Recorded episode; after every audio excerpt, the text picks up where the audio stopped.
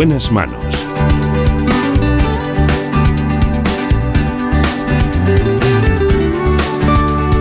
El programa de salud de Onda Cero. Dirige y presenta el doctor Bartolomé Beltrán.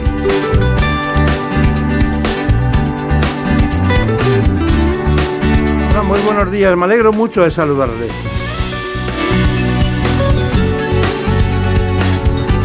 Acompaña en la dirección técnica Alberto Ruiz. En la producción general de este espacio la lleva como siempre Marta López Llorente.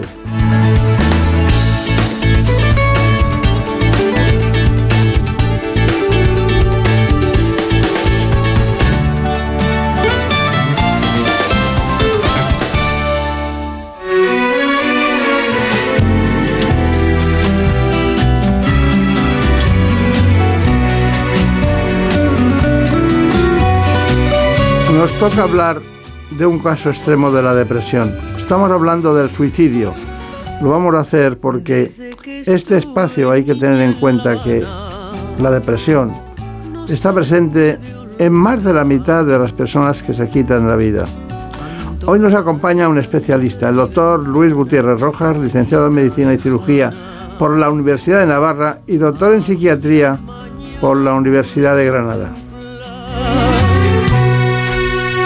Las olas de la caleta, que es plata quieta, rompían contra la roca de aquel paseo que al bamboleo. Antes que cualquier otra cosa, les propongo a todos ustedes este informe. En buenas manos. El programa de salud de Onda Cero. Más de 800.000 personas acaban con su vida cada año en el mundo. Y según los datos del Instituto Nacional de Estadística, casi 4.000 fallecieron el año pasado por este motivo en España. El suicidio se convierte así en la primera causa de muerte no natural en nuestro país y la segunda entre jóvenes de 15 a 29 años. La tasa es el doble de alta en los hombres que en las mujeres y por autonomías Asturias es la que más suicidios registra, mientras que la Comunidad de Madrid es la que menos. El 90% de los intentos están relacionados con los trastornos mentales y aunque se trata de un fenómeno multicausal, la depresión es sin duda la enfermedad asociada más frecuente y también existe mayor riesgo en las personas con esquizofrenia o trastorno por consumo de alcohol. Es fundamental reconocer las señales de alarma y factores de riesgo en la población. El más importante, las tentativas de suicidio, personas que lo intentan pero que no llegan a hacerlo.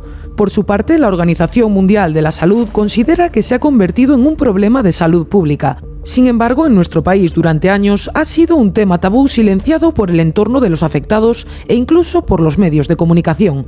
Ahora los especialistas aconsejan visibilizarlo para que se conozca su dimensión y se diseñen estrategias de prevención. Antes que cualquier otra cosa, y de que conozcan de nuevo a, Marina Montiel y a Brenda Hermida, me gustaría que nos contara quién es el doctor Gutiérrez Rojas. Pues el doctor Luis Gutiérrez Rojas es licenciado en Medicina y Cirugía por la Universidad de Navarra y doctor en Psiquiatría por la Universidad de Granada, la misma ciudad en la que actualmente trabaja como psiquiatra en el Hospital Clínico San Cecilio y ejerce además como profesor docente en el Departamento de Psiquiatría de la Universidad de Granada. Gracias por acompañarnos, doctor. Muchísimas gracias a vosotros por la invitación. Estoy aquí encantado. Está, está encantado. Nosotros también. Eh, cuéntenos, ¿cómo es la saga de los Rojas y la psiquiatría? ¿Cómo- Bueno, siempre digo que vengo de una familia de psiquiatras, ¿no? Una saga grande de psiquiatras. Mi abuelo era psiquiatra, mi padre es psiquiatra, luego tengo tíos psiquiatras, tengo primos psiquiatras. Y en fin, no sé si algún hijo mío seguirá la saga de la psiquiatría. Bueno, como no lo haga, habrá que perseguirle. Totalmente. Bueno, vamos a ver. eh, ¿Por qué se suicida la gente? Bueno, hay muchas causas, ¿no? Pero prácticamente el 90% de los casos de suicidio tienen detrás un trastorno mental. Fundamentalmente, ¿cuál es el trastorno mental más asociado? La depresión. Y la depresión yo creo que tenemos que, como, bien señalabas al principio, quitarle ese tabú y decir que es una enfermedad, una enfermedad que existe, no es un estado de ánimo, no es un, un sentimiento normal, y lo que tenemos que hacer es diagnosticarla bien y prevenirla. Luego hay otras enfermedades mentales como el trastorno bipolar, los trastornos de personalidad o la esquizofrenia que también están asociados a suicidio consumado. ¿Y eh, cuáles serían en este momento las cifras actuales del suicidio en España? Bueno, siempre hemos dicho que aproximadamente hay unos 10 suicidios al día en España, o sea que unas 3.600 personas, pero por desgracia, tanto el año pasado como el anterior están creciendo esas cifras, ¿no? Con lo cual ya están superando los 4.000 suicidios al año y es una cifra, pues como decíais al principio, que supera la de accidentes de tráfico. Es la primera causa de muerte en personas jóvenes. Y bueno, pues eh, creo que es importantísimo poner el foco de atención sobre este tema para ayudar a aquellas personas que en un momento dado puedan pasar por esta situación.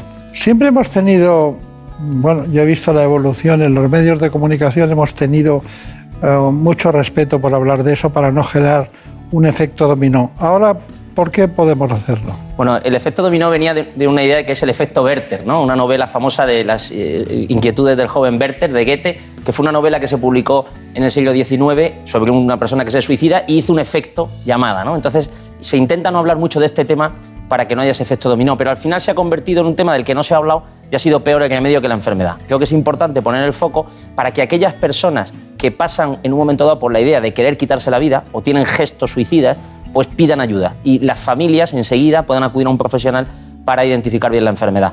Eh, hay un efecto contrario que es el efecto papageno de la famosa aria de, Mozart, donde un, un, elfo le, va diciendo a otro motivos para vivir. Creo que tenemos que dar motivos para vivir, motivos para la esperanza. Este programa espero que sirva fundamentalmente para generar esa, esa prevención frente al suicidio. No, la esperanza nos no las tiene que dar usted, todas ellas.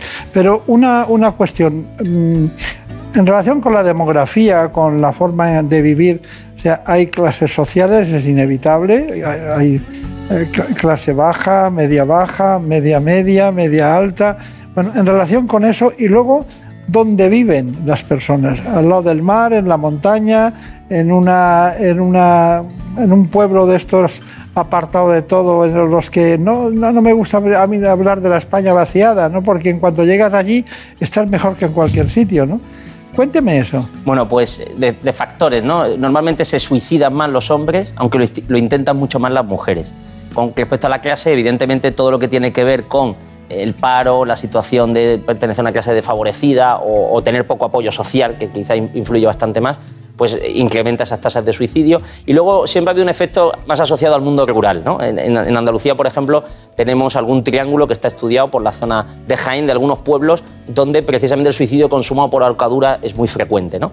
Con lo cual sabemos que hay, que hay esas diferencias en, en esos factores eh, sociodemográficos y lo importante es ver cómo poder afrontarlo. ¿no? Eh, eh, como señalábamos, en, en, esa, en esa España vaciada, pues también puede haber muchos más factores asociados con el apoyo familiar y el apoyo social porque uno se sienta más acompañado. Pero lo importante, como digo, es identificar muy bien los casos asociados a depresión. Ayuda a citar usted una, un área, Jaén, ¿no? que me llama mucho la atención porque realmente es un lugar donde hay olivos, donde, donde hay una cultura del queso, hay una cultura de todo lo que da la tierra, que es para vivirlo. ¿no? Lo que pasa es que hace frío, hace mucho frío, hay mucha soledad en, muchos ambientes, ¿no? todo eso debe influir, ¿no? Y también esos factores de riesgo de, personalidad que están más asociados a lo impulsivo, a lo irritable, quizá a la dificultad de expresar emociones, que en los ambientes a lo mejor rurales o asociados a lo mejor a, menor nivel cultural, pues puede haber esta cosa de, me, mato, me, me, me, quito la vida. Con lo que me ha pasado, me cuelgo de un olivo, que es como algo muy típico, ¿no? O sea, que al final también hay personas que hacen ese paso al acto, es decir, que no son capaces de frenarse, que no son capaces de, ante una circunstancia vital estresante, eh, pues recapacitar un poco, pedir ayuda. Entonces pasan directamente a decir, pues me quito la vida porque la vida después de esto que me ha sucedido no tiene sentido. Lo simplifica, yo creo usted muchísimo, le da como una normalidad a su trabajo hablando del suicidio, cuando es un drama.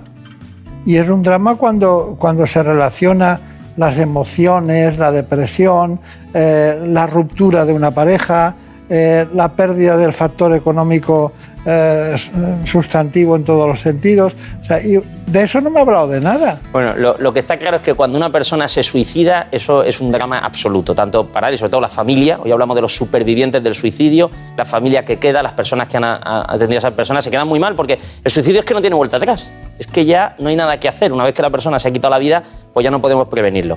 Yo lo que creo que sí que tenemos que intentar desdramatizar o relativizar, sobre todo el que una persona en un momento dado pueda pensar que se quiere hacer daño.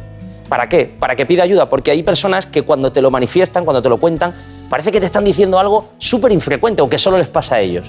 Y al contártelo se desahogan mucho. Es decir, que el pensar en algún momento que la vida no merece la pena es algo bastante más frecuente de lo que parece. Y creo que por eso tenemos que intentar desdramatizarlo y relativizarlo, ¿no? Porque es una manera en la cual generamos un lazo de unión, un- una buena relación terapéutica, en la que el paciente se siente cómodo y pone su ansiedad o su angustia en manos de un profesional. Claro, claro. Está usted aquí porque es un gran psiquiatra, ¿eh? que lo sepa. ¿Qué tal por San Cecilio?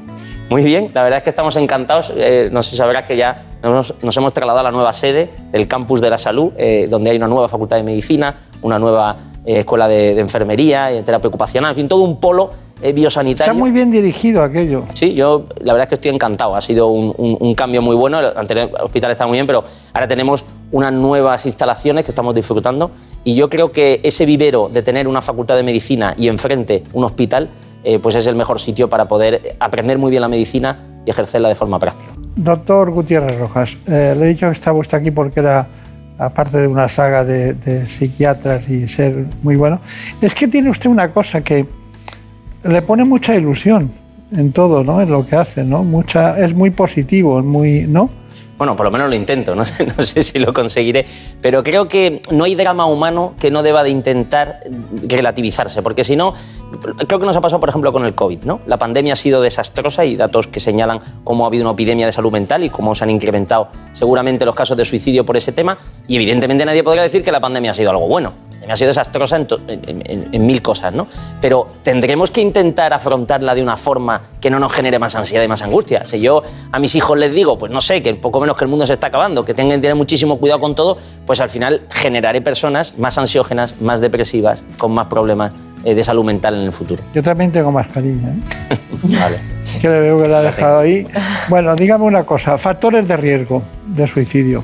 Bueno, pues hay muchos, ¿no? Se suele decir que el, principal factor de riesgo para llegar a suicidio consumado es haberlo intentado antes. O sea, una persona que ha hecho intentos de suicidio no tenemos que relativizarlos. A veces dice, son llamadas de atención. Ojo, cuando una persona llega a intentar quitarse la vida y juega con la muerte, pues puede acabar quemándose, ¿no? Entonces, ese es el principal. Y luego, pues lo decíamos, ¿no? En el hombre es más frecuente eh, eh, el tener una enfermedad mental eh, comórbida, el haber empezado esa enfermedad mental a una edad precoz, el consumo de sustancias, señalabais en el informe eh, el, alcohol, pero también todo lo que tiene que ver pues, con, con- con- la- el cannabis, por ejemplo, la marihuana, que es una auténtica epidemia en nuestra sociedad. Y luego esos rasgos de personalidad que decía, ¿no? esas personas más impulsivas, más, eh, eh, con, con más paso al acto. ¿no? Y luego también lo que tiene que ver con la soledad. Al final, hombre viudo o divorciado con consumo de sustancias que vive solo, una situación de paro o que está jubilado, ahí ese es, ese es uno de los perfiles más frecuentes donde pueden llegar a ese Ya suicidio consumado dicho todos, ¿eh?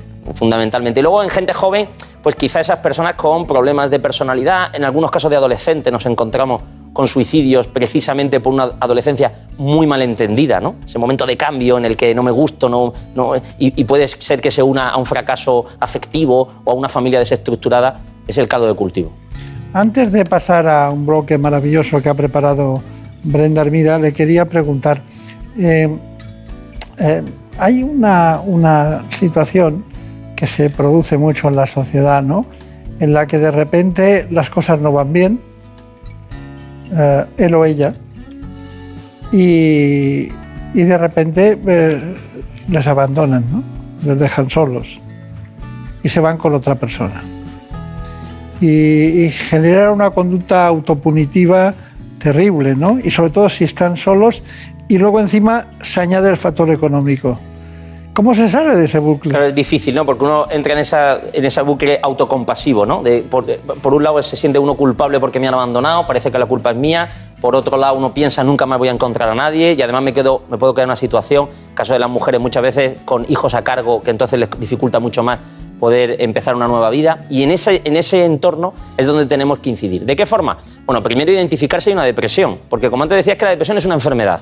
No es un estado de ánimo, no es una forma de ser. Entonces, la depresión tiene un tratamiento. Por cierto, aunque nos critican a veces mucho los psiquiatras que nuestros tratamientos son poco efectivos, en muchos metaanálisis se demuestra cómo nuestros tratamientos son mucho más efectivos que tratamientos para la hipertensión, para la hipercolesterolemia o para, o para otras enfermedades. Entonces, tenemos tratamientos defender la psiquiatría. Hombre, por supuesto. Eh, además, al 100%, porque es que eh, considero, bueno, es que lo veo todos los días, personas que estaban con un cuadro depresivo franco que se han curado. Vamos, todo el día tenemos testimonios de gente, ahora está saliendo mucha gente eh, famosa y relevante que han pasado por cuadros depresivos y los han superado. Creo que ese es un testimonio buenísimo, porque hace que las personas se identifiquen con, con ello.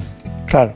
Bueno, vamos con los testimonios, Brenda Hermida. Pues sí, hoy hemos querido traerles el testimonio de Román Reyes. Desafortunadamente, su madre se quitó la vida tras largos años de lucha y sufrimiento por su estado de salud mental, algo que él considera que podría haberse evitado si se hubiesen empleado más recursos. Ahora nos lo cuenta como parte de su particular lucha por ayudar a personas en la misma situación que su madre. Bueno, mi madre tuvo depresión unos 20 años, tuvo sus picos, subidas y bajadas eh, varios ingresos y, bueno, pues de última se suicidó el, el 4 de noviembre del, del, 19. Los dos últimos ingresos que tuvo mi madre eh, se, les, se le mandó a casa un poco más allá del mes. En el segundo incluso la misma psiquiatra me reconocía que le estaban echando la bronca. Me lo dijo tal cual en petit comité, hablando por teléfono. Y yo le decía, pero ¿tú crees que mi madre está para el alta? Porque yo no la veo bien. Y ella me decía eso, que es que la estaban presionando porque el ingreso estaba pasando del mes. A mí me parece surrealista que con el tema de la salud mental se manda a la gente para casa, que siempre lo comparo con el cáncer. Es como si tú tienes un tumor y te dicen, oye, la quimio hasta aquí porque ya me echan la bronca. Si tú necesitas más tiempo de quimio, se te da. Pues en el caso de salud mental, por eso siempre digo que mi madre yo siento que la mataron. Claro que sí, si se hubiese puesto medios, si hubiese tenido el ingreso a la altura, si hubiese habido formación, incluso en el 112, que yo llamé y tuve que llamar dos veces contando el historial de mi madre para que me tomaran en serio y al final la llevaran a un hospital. Pues bueno, es que hacen falta tantas cosas. El problema no solo cuando pasa, sino todo lo que hay también detrás, de la lucha constante que hay, la de veces que me he ido a rodar acojonado, hablando claro, de no saber que me voy a encontrar en casa y alguna vez de esas me encontró un intento. Y así estamos como estamos, que se dicen solo palabras bonitas cuando muere un famoso, como es el caso de Verónica, pero aquí seguimos esperando medidas y, y no se ha hecho nada. Desde entonces hice una, una, petición de firmas porque al final lo que yo vengo a reivindicar son medios porque esto es la primera causa de muerte no natural en España, multiplica por tres casi los accidentes de tráfico y más de por 60 los feminicidios. Sin embargo, de los otros temas hay medios y para esto se nos dejan totalmente abandonados. Yo mismo lo he vivido en mis propias carnes, de tener un ataque de ansiedad, ir al hospital y que la única solución que tengan para mí sea una pastilla. Cuando mi problema era que mi madre se había suicidado y yo necesitaba desde luego una atención psicológica y con un ataque de ansiedad tal como estaba. Bueno, ¿qué le parece? Bueno, me da muchísima pena, ¿no? Sobre todo me da mucha pena porque al haber fallecido pues ya no hay vuelta atrás y como aquí salía pues es una víctima, ¿no? Y que queda de, como superviviente de, del suicidio, solemos decir poniendo encima de la mesa, y me parece muy valiente por su parte, que haga una campaña. Necesitamos más medios. ¿En qué? En inversión en salud mental. Eh, ¿Qué cosas? Pues, por ejemplo, que la tasa del de, de número de psiquiatras y de psicólogos por cada 100.000 habitantes en España pues, se aproxima a la, media europea. Él señalaba el tema de la, de, la medicación, lo, farmacológico, como señalaba antes, sobre todo en las depresiones más severas, cuando el paciente tiene sintomatología grave, pues mejora los síntomas, pero necesitamos un tiempo hasta que va haciendo efecto. Y es importantísimo acompañarla de una correcta psicoterapia. Y esa psicoterapia necesita una serie de citas regulares con un profesional que se haya formado, porque también a veces parece que psicoterapia es todo. Psicoterapia no es dar consejos, psicoterapia es alguien que está formado y que hace un abordaje de ese tipo. Y claro, para eso hace falta citas regulares. Y como él bien señalaba, pues a veces la seguridad social, por desgracia, está muy colapsada. Se ha puesto mucho este debate encima de la mesa. Personas que se lo pueden permitir, se lo pueden permitir, y personas que acuden a la pública, por desgracia, las citas son muy largas. Bueno, eh, decía un eslogan gallego que la arruga es bella. La, la, la, vida, la belleza de vivir es, es realmente bella. Bueno, muchas gracias porque hice lo de la, la, belleza de vivir. He sacado un libro titulado así que creo que va por la línea de darnos cuenta de que en esta vida toda esa cara B, el dolor, el sufrimiento, la enfermedad, como lo tratáis aquí, eh, la muerte, pues también forman parte de la vida. Y evidentemente uno lo que tiene que hacer es luchar contra ello, pero no odiarlo. Creo que muchas veces en los medios de comunicación, en, las redes sociales, en, en, pues uno siempre sale, pues todo el mundo guapísimo, todo el mundo es feliz, todo el mundo se está pasando bomba y la gente está en un hotel de cinco estrellas. Pero ¿qué hago con mi dolor? ¿Qué hago con mi angustia, con mis miedos? ¿Qué hago con las cosas de mí que no me gustan? Y creo que es importante también eso ponerlo encima de la mesa. Las personas que eh, han encontrado la belleza de vivir no es porque la vida es wonderful, sino porque han aceptado la cara B como parte de la vida. Cuando dice Wonderful en Granada, ¿le entienden? No, allí, digo, allí tendré que utilizar otra fórmula. Cuando ah, todo también, es maravilloso. Y también sabe el inglés perfectamente. Bueno, eh, iba a decir Wonderful. Por favor. Vamos con más testimonios. Pues eh, nosotros continuamos con otro testimonio, en este caso el de un padre que tuvo que afrontar el suicidio de su hija. Nos cuenta cómo fueron esos momentos y nos habla también de otro gran riesgo, las malas decisiones que pueden llegar a tomar los supervivientes cuando pierden a un ser querido de una manera tan trágica. Hace siete años nuestra única hija, Ariadna, se suicidó. Nos pilló absolutamente perdidos en el tema. Ella lo que llegó es diciendo que tenía un bajón. No nos comunicó en ningún momento ni que tuviera esa intención, ni que el problema fuera más grave que un bajón en los estudios. Nosotros buscamos un psicólogo en ese primer momento, pero no sabíamos que los psicólogos no reciben en su carrera formación sobre el suicidio y bueno, pero nosotros pensábamos ya estamos haciendo algo para que ella esté bien. Más adelante notamos que ya dormía muy mal, acudimos al médico de cabecera y directamente le recetó ansiolíticos y antidepresivos sin avisarnos que, que estuviéramos más pendientes y de repente un día que salimos a tomar café y ella teóricamente había quedado con unas amigas para andar, pues cuando llegamos nos encontramos que, que había tomado esa decisión equivocada.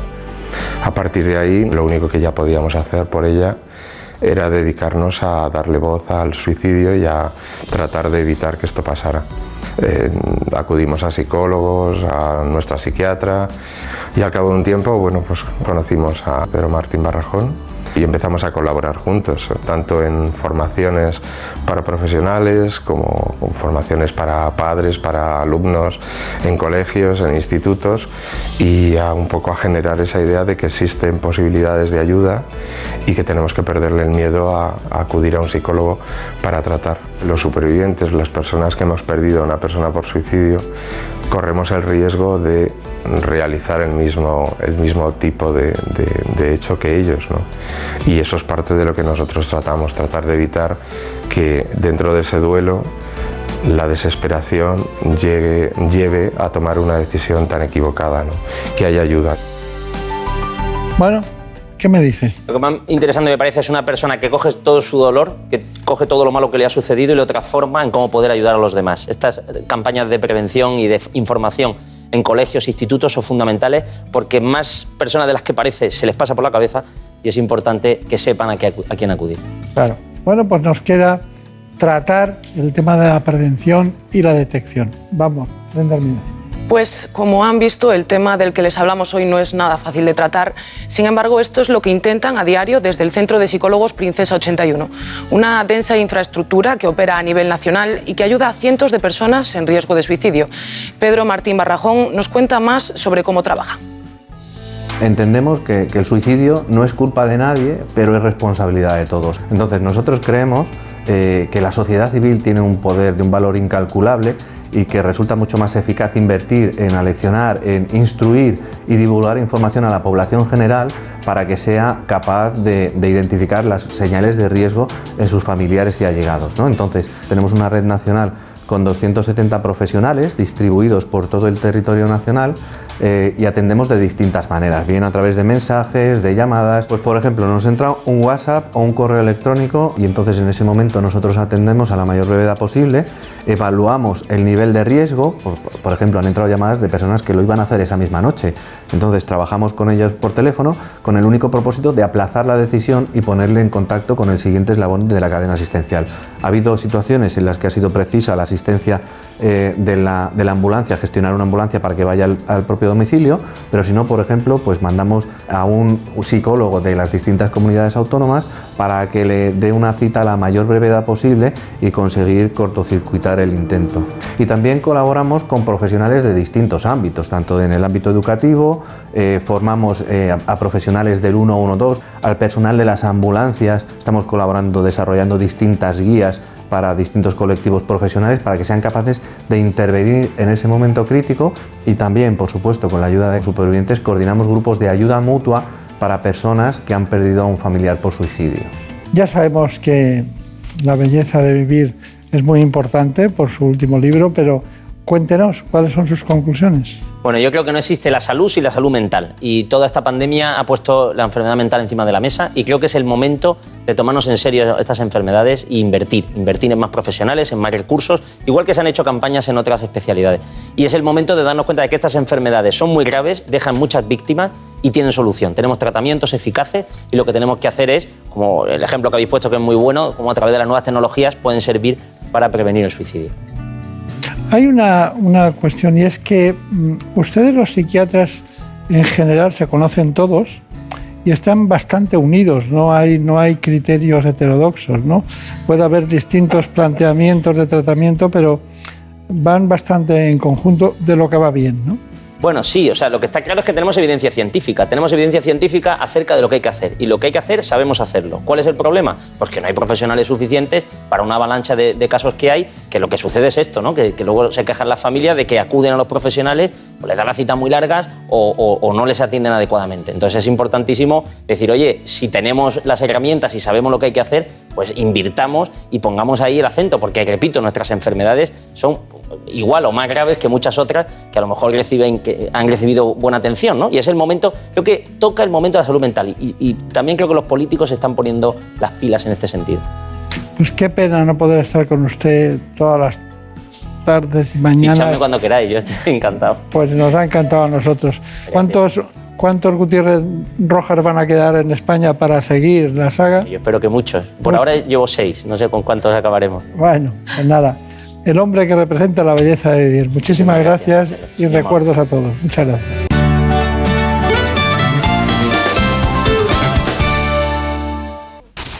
Es lógico. Murprotec, empresa líder en la eliminación definitiva de las humedades, patrocina la salud en nuestros hogares. Un día descubres que tienes humedades en techos, paredes, están por todas partes. ¿Qué puedes hacer? Llama a Murprotec. Llama al 930 1130 o entra en murprotec.es. Si con las humedades te las tienes que ver, ¿qué puedes hacer? Llama a Murprotec. 930 1130. Murprotec. Cuidando tu hogar, cuidamos de ti.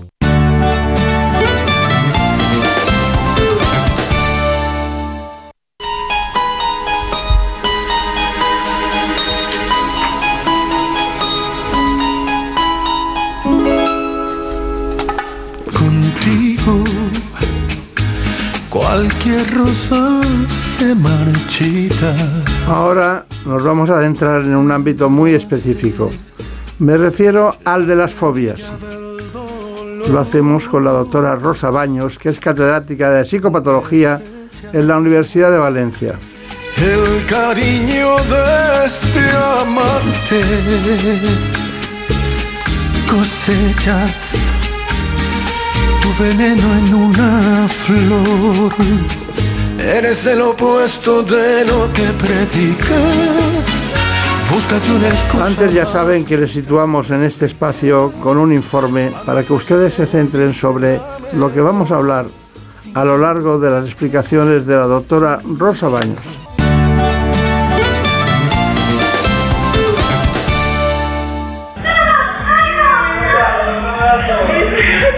Este intenso temor irracional y paralizante por algo que en realidad supone poco o ningún peligro se conoce como fobia, un trastorno de ansiedad. Quienes sufren este problema intentan evitar lo que les provoca miedo, pero en ocasiones, cuando no es posible, pueden llegar a experimentar crisis de pánico que llegan a ser muy intensas. Incluso pueden padecer ansiedad anticipatoria antes de enfrentarse o tan solo al imaginar dicho estímulo. Este miedo puede resultar muy incapacitante para algunas personas que ven limitada su libertad para tomar decisiones afectando a su calidad de vida. Podemos clasificar las fobias en tres tipos. Agorafobia es el temor a encontrarse en lugares cerrados de los que no se puede escapar o pedir ayuda, como por ejemplo un ascensor.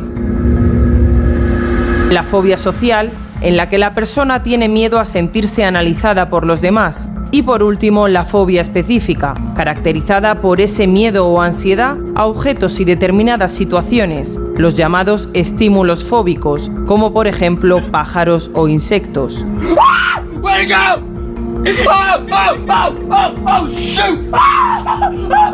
La Organización Mundial de la Salud estima que la fobia específica será uno de los principales problemas de salud mental y por tanto de discapacidad en el mundo. Sea cual sea el motivo, las fobias se han de vencer para que los miedos no frenen nuestra vida. Aquí estamos dispuestos a aprender todo lo que está relacionado con las fobias, porque la primera pregunta podría ser ¿qué son las fobias? Y en cambio la primera pregunta nuestra será ¿qué tiene que ver la fobia con la ansiedad? Bueno, antes, perdóneme, ¿me podéis decir eh, quién es la doctora Baños? Claro que sí. Les presentamos a la doctora Rosa María Baños, psicóloga especialista en psicología clínica. Actualmente es catedrática de psicopatología en la Universidad de Valencia, directora del Instituto Polibienestar, del grupo de investigación LabSitec y del máster en intervención multidisciplinar en trastornos de la alimentación, de la personalidad y emocionales de la Universidad de Valencia. Un placer, doctora. Un gusto estar aquí con vosotros. Encantada. Bueno, pero usted, usted no era asturiana. Soy asturiana de corazón, valenciana de adopción y además Ah. muy feliz de estar en Valencia, de vivir en ¿Ah, Valencia. Sí, sí. Una decisión libre y encantada. No se está mal en Asturias, ¿eh? No se está nada mal en Asturias, paraíso natural, pero se vive también muy bien en Valencia, un corazón partido. Claro, ya te veo. Bueno, usted sabe que somos compañeros de curso, ¿no? Pero bueno, lo que pasa es que yo no sé si iba usted delante, Baños, Beltrán, ¿no? Pero solamente por un puro azar ortográfico, nada más. Nada más, nada más. Bueno, eh, las fobias son un, un miedo, un temor. Son un miedo, un temor, pero no solo. Son algo más que un miedo y un temor. Es un miedo muy intenso, un temor muy desproporcionado, incluso podríamos decir que irracional, que bueno, pues, eh, impide a la persona eh, en algunas ocasiones hacer cosas cotidianas eh, de su vida, ¿no? que la persona eh, eh, cada vez que experimenta, cada vez que se enfrenta a aquella situación que teme o aquella situación eh, a la que tiene fobia, eh, experimenta una ansiedad muy intensa que puede llegar incluso a ser pánico y intenta por todos los medios y siempre que puede evitar ese tipo de situación. Y eh, las personas que viven con, con alguna persona que tenga fobia, ¿cómo, cómo comparten la, la vida con ellos? ¿Es difícil? Eh, de- depende de cómo interfiera, porque hay fobias. la- Las fobias es un trastorno muy prevalente, es un problema que afecta a un porcentaje muy amplio de la población. Pero sin embargo, solo un pequeño porcentaje pide ayuda. Y es que tiene que ver con cuando la fobia afecta a nuestra vida. ¿no? Pues, por ejemplo, podemos ser claustrofóbicos, por ejemplo, tener miedo a los espacios cerrados y no haber pedido ayuda nunca porque no tener, no tener que enfrentarnos a eso, ¿no? O tener miedo a volar Claro. y no pedir ayuda porque nunca haber tenido que volar, ¿no? Pero de repente nuestra profesión o nuestra vida cambia en algún momento y tenemos que volar mucho y de repente eso empieza a interferir. Y entonces es cuando empieza a aparecer el problema.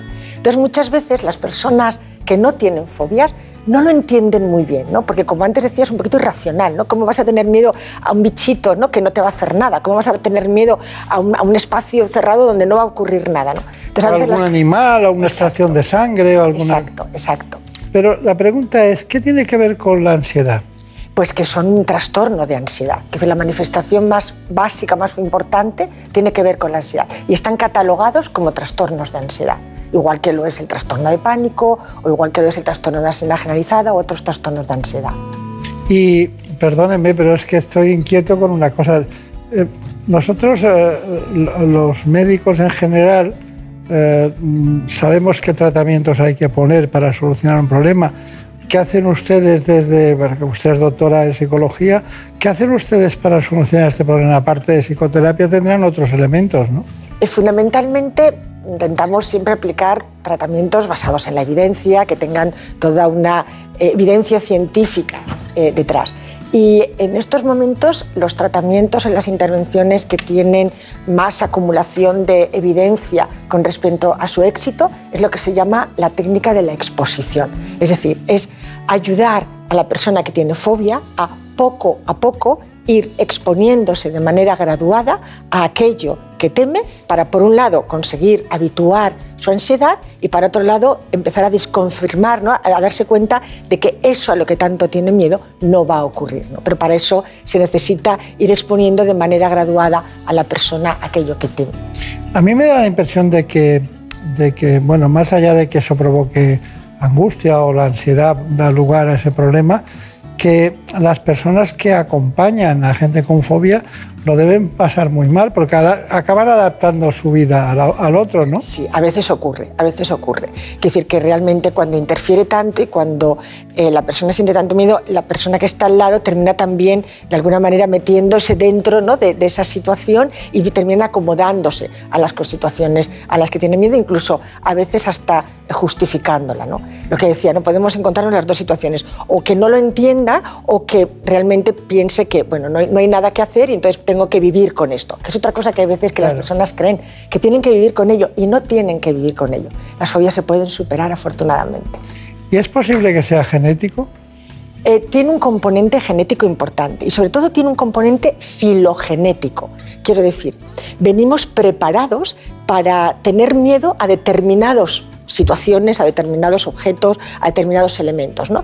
Quiere decir, la herencia de nuestros ancestros nos ha hecho sabios, nos ha hecho saber que un animal nos puede atacar o que eh, un alimento en mal estado nos puede hacer sentir mal o que una rata nos puede transmitir enfermedades. Entonces, eso es una sabiduría, por decirlo de algún modo, que la tenemos eh, preparada filogenéticamente y entonces, por lo tanto, de una manera rápida aprendemos, o sea, nuestro cerebro está preparado para aprender de una manera muy rápida que eso es peligroso. Y entonces podemos potencialmente desarrollar una fobia.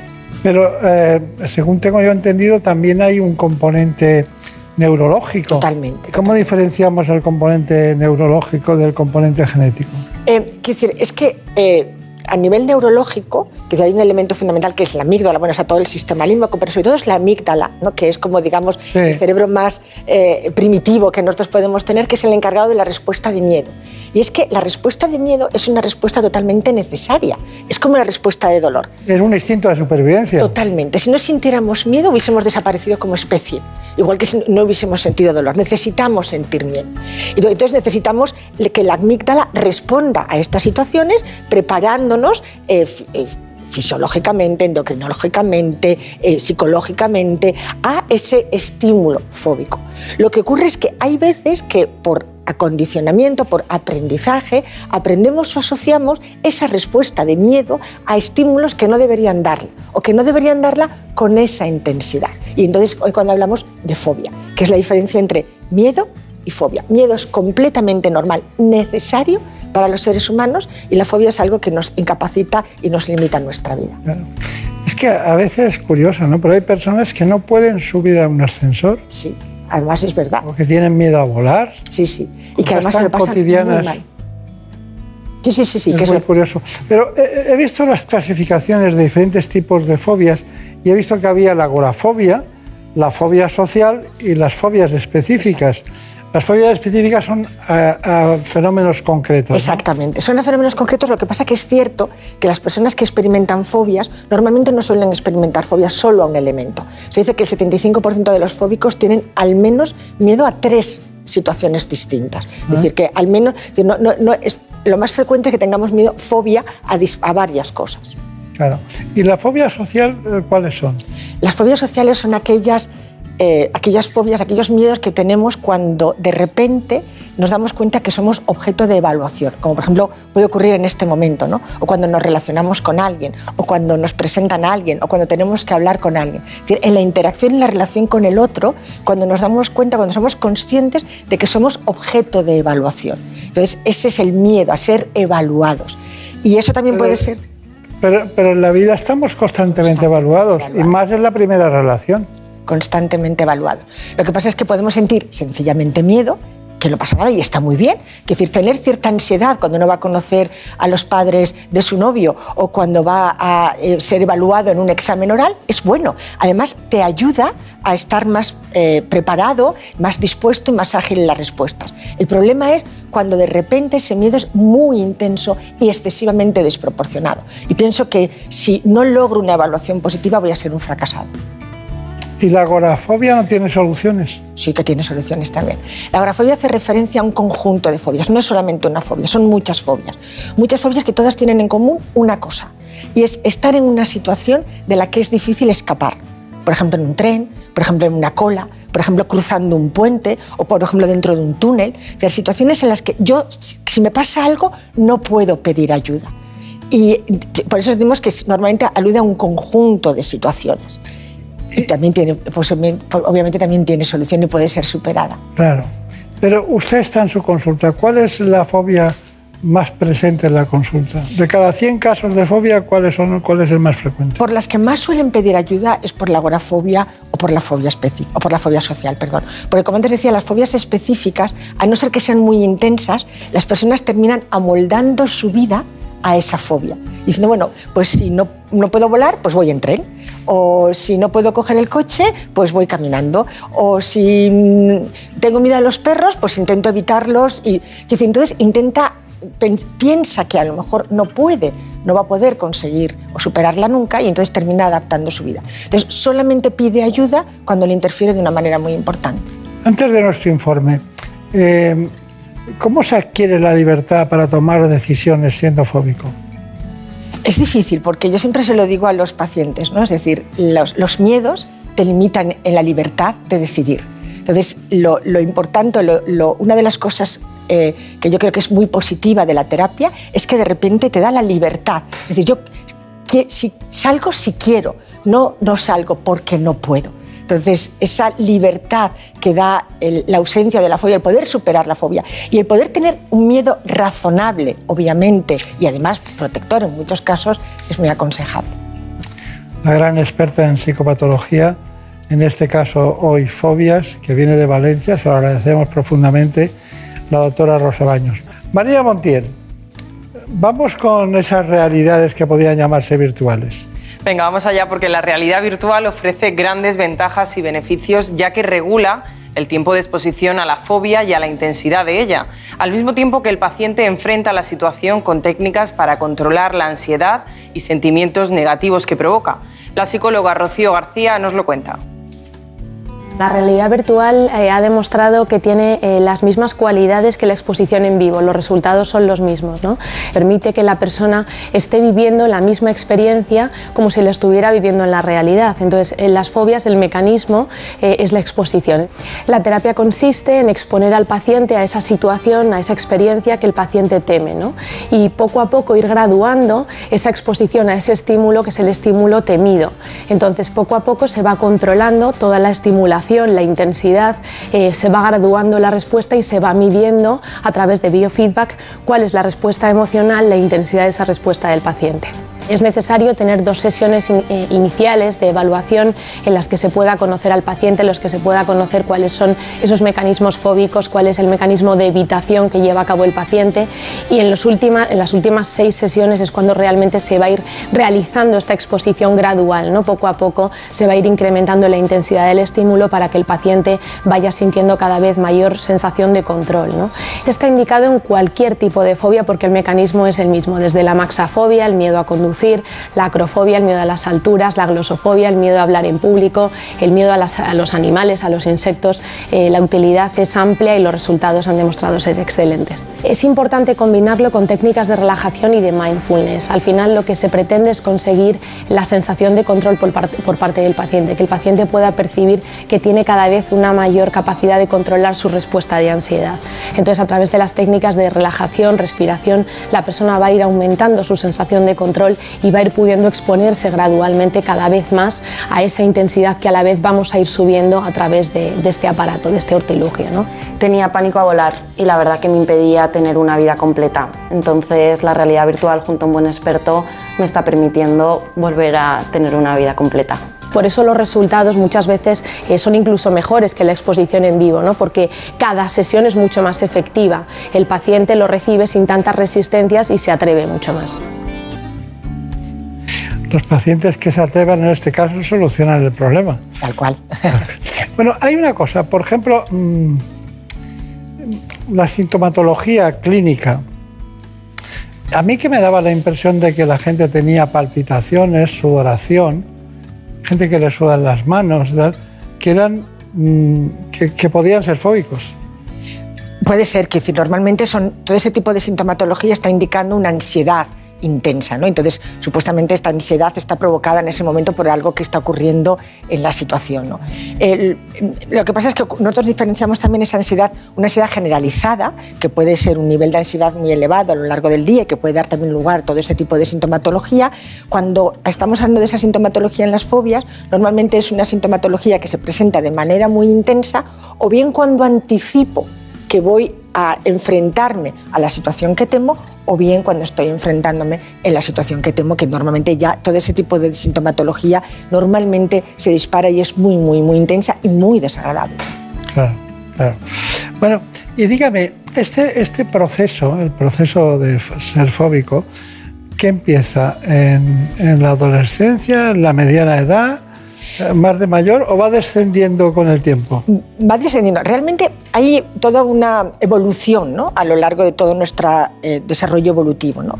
Primero, cuando somos bebés o cuando somos niños, eh, van apareciendo evolutivamente una serie de miedos, que la gran mayoría de los casos son miedos transitorios a los cuales tampoco hay que dar excesiva importancia. ¿no? Miedo a las alturas, miedo al, extraño, eh, el miedo a separarse de sus padres. ¿no? Esos son miedos que van apareciendo en determinadas etapas evolutivas que muchas veces los padres se asustan y que incluso podemos, si le damos excesiva importancia, podemos agrandarlo y entonces enseñar al niño que eh, eso es algo, una respuesta eh, adaptativa, ¿no? cuando es justamente al revés. Eh, en la adolescencia, cuando ya empezamos con las relaciones con los demás, a ser objeto de evaluación, a querer, eh, o, estamos a establecer eh, relaciones, eh, bueno, pues digamos más eh, con un comp- componente más sexual, de atracción, etcétera, es cuando empieza a aparecer con una mayor intensidad todo lo que son las fobias sociales y la ansiedad social. Y luego sí que es verdad que en la, ter- en la- en la edad, en la senectud, en la, en la tercera edad, las fobias suelen descender bastante. Y aunque parece una con bastante intensidad en este momento, que es el miedo a caer, el miedo a la fragilidad, que es algo que empieza a ser, que es una fobia de lo más prevalente en las personas mayores. El miedo, Miedo a caerse, a tener una caída. Ah, claro, bueno, es que a se la caen. fragilidad. Las personas mayores, Exactamente. eh, un gran porcentaje mueren porque primero se caen, Claro.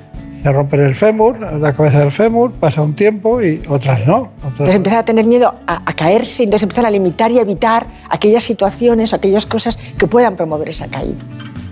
¿Y, y hace falta se- tener mucha paz para vencer una fobia o hay que ser como usted? Para nada.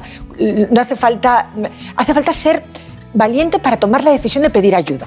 Yo creo que esa es la valentía, ¿no? El, el decir, esto no lo voy a poder afrontar solo, muchas veces no se puede afrontar solo. Y entonces voy a pedir ayuda y voy a pedir que alguien me, me acompañe y de alguna manera me, me- me colabore conmigo en este proceso de aprendizaje de superar mis fobias. Claro. Esa es la valentía. Bueno, vamos con la valentía de Marina Montiel. ¿Cómo va el tema? vamos a, a saber algo más, ¿no? De las, yo cuando lo leí digo, no, no acabo de entender esto, la- las fobias rarunas.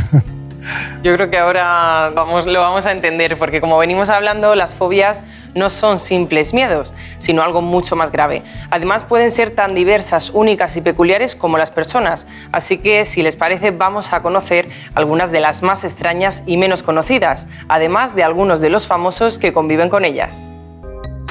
Todos hemos oído hablar alguna vez de fobias comunes como el miedo a las alturas, por ejemplo, pero en algunos casos las ideas que atemorizan a las personas que sufren este problema son más desconocidas e incluso inexplicables. El miedo de no tener el teléfono móvil continuamente a mano es una de ellas. ¿Y si me ha llegado un mensaje? ¿Y si me lo roban? Y ni siquiera hablemos de la posibilidad de haberlo perdido.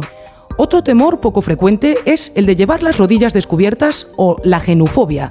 Estas personas quieren alejarse de las rodillas de otras personas y tampoco pueden enseñar las suyas. También el miedo a quedarse dormido. ¿Qué pasa si me duermo y no me despierto? Quienes lo sufren tienen pavor a la posibilidad de no estar conscientes las 24 horas del día, con todas las consecuencias que ello conlleva.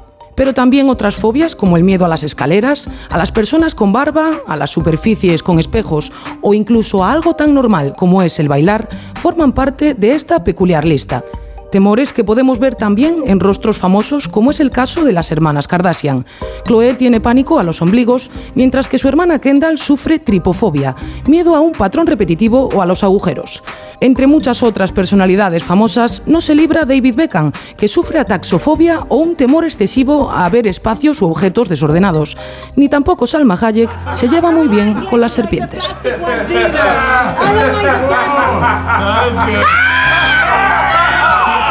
Bueno, ha sido un extraordinario trabajo de Brenda Hermida y bueno, está muy bien, está muy bien traído, ¿no?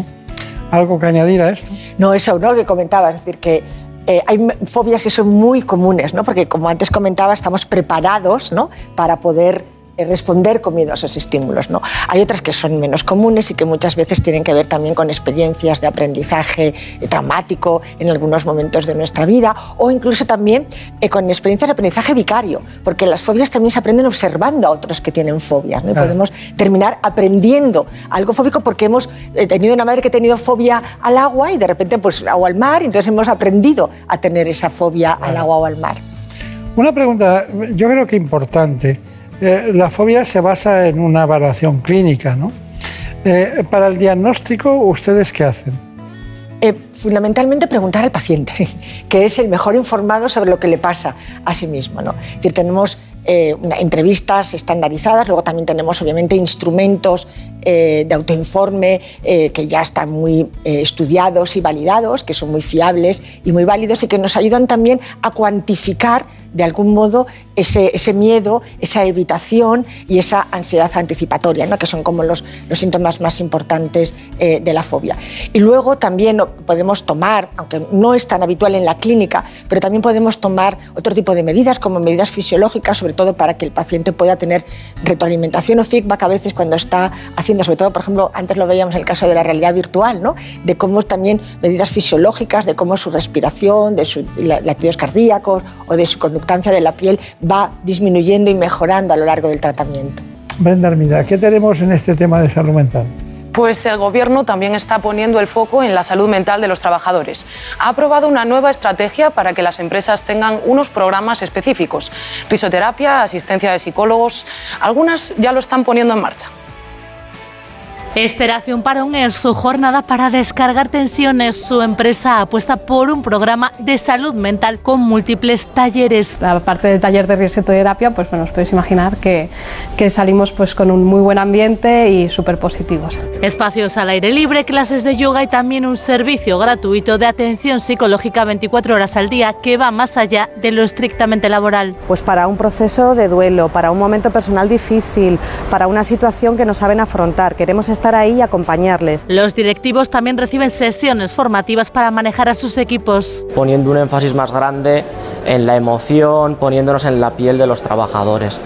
Yo creo que al final un trabajador que está contento, que está sano desde el punto de vista mental y físico, rinde más, Marta trabaja en una empresa farmacéutica. Mira, esta es la zona de relax. Aquí también tienen talleres enfocados a la salud mental. Recientemente he participado en, uno eh, bueno, en el que te enseñan a respirar, ¿no? El último, uno sobre cómo dormir. Para que cuando llegue el momento del sueño, pues al final tenga un sueño de calidad.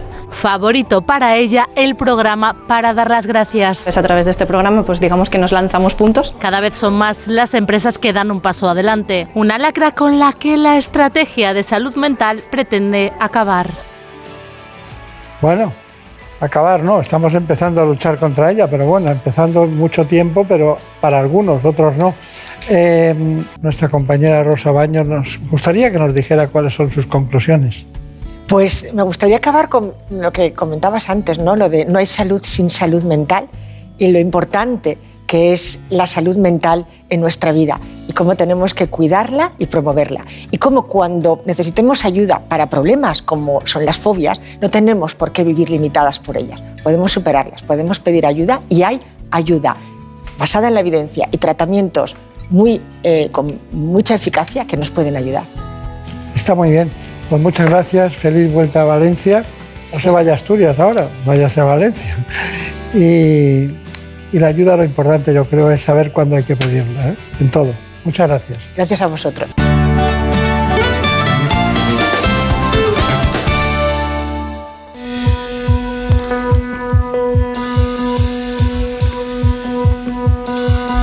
Every time my hand reaches for yours, I feel the hesitation. I'm sure that you're not sure. Every time your lips are kissing mine, Acaban de entrar en el estudio los compañeros de los servicios informativos que han trabajado en la última hora para que ustedes conozcan la actualidad en España y en el mundo.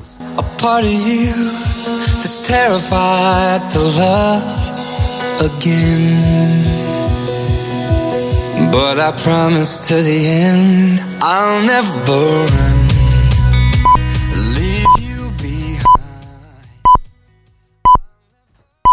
Las 5, las 4 en Canarias. Noticias en Onda Cero.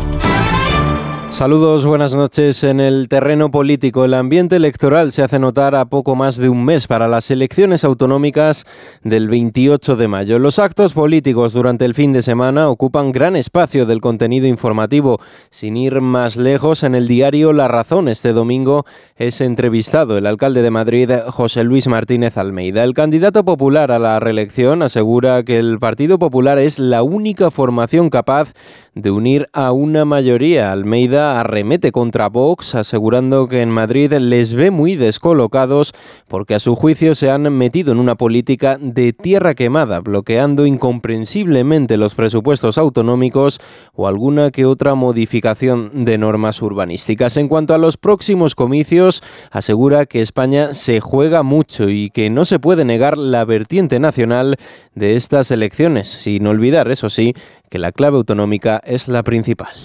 Bueno, lo primero que se juega son la alcaldía de los 8.000 municipios y la presidencia de 12 comunidades autónomas. Es lo prioritario y es cuando los ciudadanos vayan a votar, es lo primero que van a votar. Y además es extraordinariamente importante poder elegir a aquellos que van a gobernar los ayuntamientos y las comunidades autónomas. En segundo lugar, es innegable también la vertiente nacional que tienen estas elecciones como consecuencia obvia de que es una posibilidad de transmitir un mensaje claro a Pedro Sánchez como presidente del Gobierno. Precisamente el presidente del Gobierno y secretario general de los socialistas intervenía este sábado en un acto de su partido celebrado en la localidad jienense de Úbeda. Desde allí Pedro Sánchez defendía la gestión económica de su partido en el Gobierno, comparando la situación actual con las políticas del Partido Popular llevadas a cabo tras la crisis financiera del año 2008. Sánchez apuntaba además que menos mal que los socialistas han estado al frente de las instituciones para afrontar la crisis actual porque a su juicio la economía sube, la inflación se contiene más que en Europa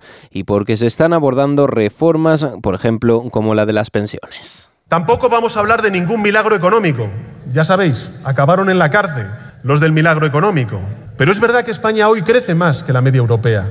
Hoy creamos empleo como no hemos creado en toda la serie histórica de la seguridad social. Y eso nada tiene que ver ni con los curanderos, ni tampoco con las telepredicadoras. Tiene que ver con que el Partido Socialista gestiona mejor la economía que la derecha española. De fuera de nuestras fronteras les contamos la situación en Sudán, donde los combates se reanudaban durante la jornada, durante la segunda jornada de tregua, especialmente en Jartum, la capital del país, en las inmediaciones del Palacio Presidencial y en la Comandancia General del ejército. Durante el día un proyectil impactaba además en un barrio residencial y provocaba la muerte de seis personas. Desde el estallido del conflicto hace tan solo una semana, al menos 413 personas han perdido la vida y más de 3.500 resultan heridas, según informa Naciones Unidas. Las evacuaciones de extranjeros ya han comenzado en medio de esta frágil tregua. Corresponsal en la zona, Alfonso Malsoliver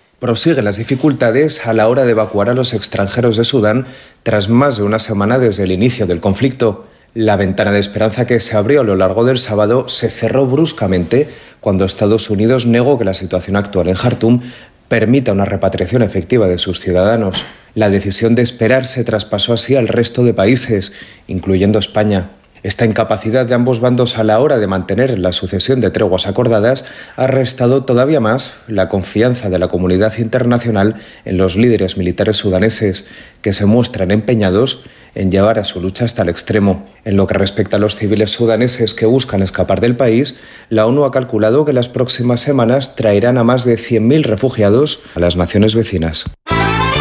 En deportes, el tenista español Carlos Alcaraz disputará este domingo la final del torneo Conde de Godó contra el griego Stefanos Tsitsipas. Lo hará después de ganar en semifinales al británico Daniel Evans por un doble 6-2. Un partido sin complicaciones que le permite ahora defender el título a partir de las 4 de la tarde. Lo podrán seguir en Radio Estadio. En fútbol les informamos de los resultados de la jornada del sábado. Osasuna 3, Betis 2, Almería 1, Athletic 2, Real Sociedad Sociedad 2, Rayo Vallecano 1, Valladolid 1, Girona 0 y Real Madrid 2, Celta de Vigo 0. Hasta aquí lo más destacado hasta ahora de la noche. Actualizamos información en 55 minutos, cuando sean las 6, las 5 en Canarias. Tienen más noticias en nuestra web.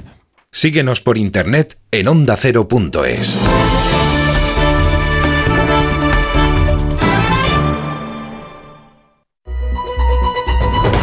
Comienza el fin de semana con buen humor y buena compañía. Por favor, no llegue tarde a disfrutar de lo que tenga que disfrutar, pero no me llegue tarde porque hay que aprovechar la vida. Alaska, estábamos ahora mismo en una reunión de. De Yayos. Viviana Fernández, buenos días, ¿cómo estás? ¿Cómo estás? ¿Es una pregunta ¿Cómo estás? o es admiración? Boris Izaguirre, buenos días, ¿cómo estás? Bueno, feliz porque menos mal acá, por fin Menos ya, mal aquí. cara a cara nos estamos... Por fin no es lunes, con Jaime Cantizano. Los fines de semana desde las 8 de la mañana y cuando quieras, en la web y en la app de Onda Cero. Te mereces esta radio. Onda Cero, tu radio.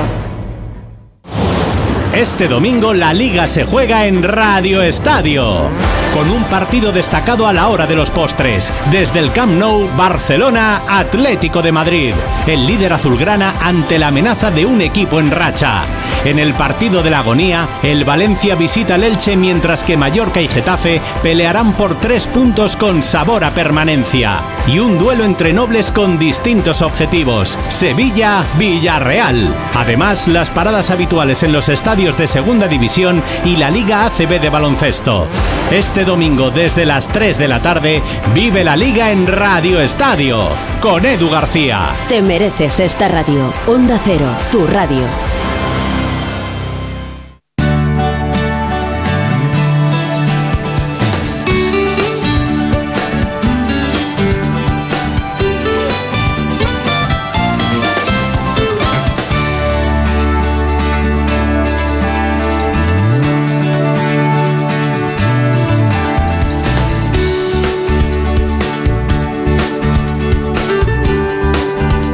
En buenas manos.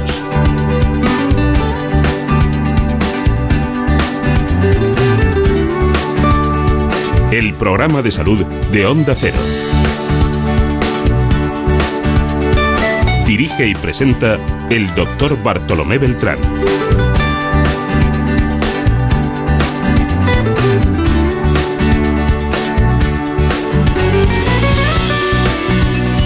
Seguimos adelante, ya está con nosotros el doctor Álvaro Sánchez Cerro, que es neurólogo del Hospital Universitario 12 de Octubre.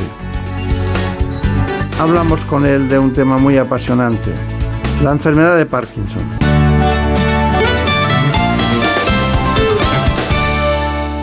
La enfermedad de Parkinson es un trastorno neurodegenerativo que afecta a la parte del sistema nervioso responsable del movimiento y del equilibrio. En España afecta a cerca de 160.000 personas y cada año se diagnostican unos 10.000 nuevos casos. De hecho, está considerada como la segunda patología neurodegenerativa más prevalente en la actualidad después del Alzheimer. Y aunque la edad es el factor de riesgo más importante, no es una enfermedad exclusiva de las personas mayores. Anualmente 1.500 pacientes menores de 45 años reciben este diagnóstico. Se caracteriza por la degeneración de las células que fabrican la dopamina, lo que hace que el control del movimiento se vea alterado, dando lugar a los síntomas típicos, lentitud de movimientos, rigidez, pérdida de equilibrio y temblor, y otros como trastornos del habla o del sueño, depresión o ansiedad.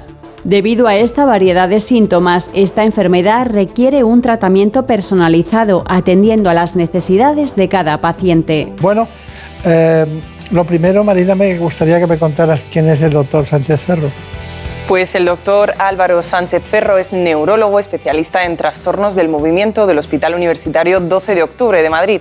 Ha desarrollado nuevos métodos para el tratamiento del Parkinson usando la inteligencia artificial y los dispositivos móviles.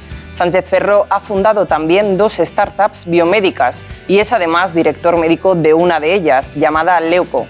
Bueno, pues aquí estamos. He visto que usted había estado en Tübingen, en Alemania, ¿no? Sí, sí, sí, he estado ¿Qué hay, ahí. qué hay en Tübingen que, que no tengamos por aquí? Más frío y luego aparte hay un centro muy conocido que se llama Hertie Institute, que es un centro especializado en enfermedades neurodegenerativas. Eh, aquí tenemos también magníficos centros, eh, simplemente es un centro que hace cosas de genética. Pero no sé por qué me sonaba a, a otras especialidades no médicas, sino más en relación con el acero y con el hierro y con todo eso. Pero bueno, Tübingen, Alemania. Y luego ha estado en la Universidad de Harvard. He estado también en, en Boston, he tenido la, la gran suerte de, de poder pasar allí casi tres años, eh, tanto en, un centro adscrito a la Universidad de Harvard, que es el Mass General Hospital, como también en, en el MIT, que es un centro también muy especial de, de- Muy especial, sí. Bueno, ¿y qué tal? ¿Todo bien? Maravillosamente bien, sí. ¿Cuántos pacientes ve cada día? Nosotros aproximadamente en consultas eh, estamos viendo ese especializado, o sea que aproximadamente entre 8 y, y- y 15 pacientes, eh, o sea que son consultas un poco especializadas para, para este tipo de patologías. Claro. Es que la, la neurología es de las especialidades que exigen más atención clínica de, de los pacientes, ¿no?